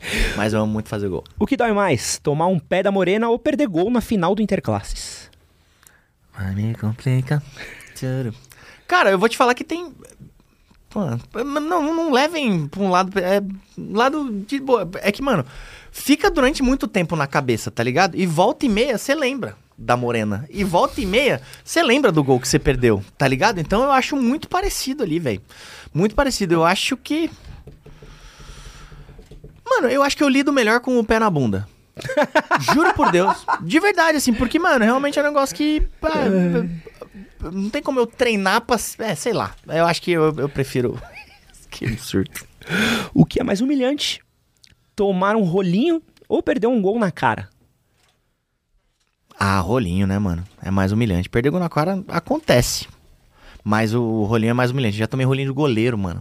Essa é uma boa. Nossa, esse foi, foi uma das grandes humilhações que eu tive na minha vida. E aqui, pra terminar, o que não pode faltar no pós-futebol? Resenha ou a, cerveji a cervejinha? Ah, mano, os dois, né? Mas tudo bem, não vou dar uma de Manuel Gomes aqui que, que fala os dois com o Celso Portioli lá. É. Resenha, mano. Sou mais da resenha. Até porque, pô, durante a semana sigo uma dietinha maneira aí e tal. Mas eu acho que eu vou mais de resenha do que de cerveja. Boa, Fredão, prazer enorme de ter você aqui. Meu irmão, obrigado você. Foi muito da hora, de verdade, velho. Quem quiser conhecer mais o seu trabalho, quem ainda não te acompanha, onde é que eles podem te acompanhar? Podem te? Arroba Fred no Instagram, no Twitter nem vai, que não sou eu que faço, é outras pessoas, não tem. É, no YouTube, youtube.com barra Desimpedidos. TikTok e afins e todas as outras redes sociais aí, mano. Obrigado, velho. Foi muito maneiro mesmo. Me diverti, gosto de trocar essa ideia. E principalmente quando são assuntos novos, tá ligado? Principalmente pra fazer com que a galera Eu- reflita ali. Foi legal falar sério na hora que tinha que falar sério. Foi da hora brincar e zoar na hora que tinha que zoar. Então foi muito top. Depois eu te falo, falo a lista de perguntas que você respondeu 30 vezes em outros podcasts que eu não podia repetir. Assim. É? Eu Top, fiz uma mano. lista aqui, ó. que, ele já, per- já perguntaram 30 vezes pra ele que a gente não vai perguntar. ah, e o. Cristiano Ronaldo, né? Porra, não é possível, mano. Ah, sabe qual é a pior? Vou lá dando dica pros próximos podcasts aí, hein? Meu, me conta como é que começou a tua história, essa trajetória. Eu tô com vontade de falar, meu irmãozão, eu sou jornalista. É teu trampo fazer isso aí, tá ligado? Você tem que saber como começou a minha trajetória. Enfim. Muito obrigado a todos vocês que ficaram até aqui. Um grande beijo. É nóis. Obrigado a toda a equipe aqui. Tá uma galera aqui atrás. Careca, Rafa, Débora, Rafa, nosso Rafa, o Rafa do Fred, Léo. Todo mundo que passou por aqui. Beco que mandou coxinha e Food Fanatics que se patrocinou. Incrível, ótima experiência. Um beijo. É nóis, valeu.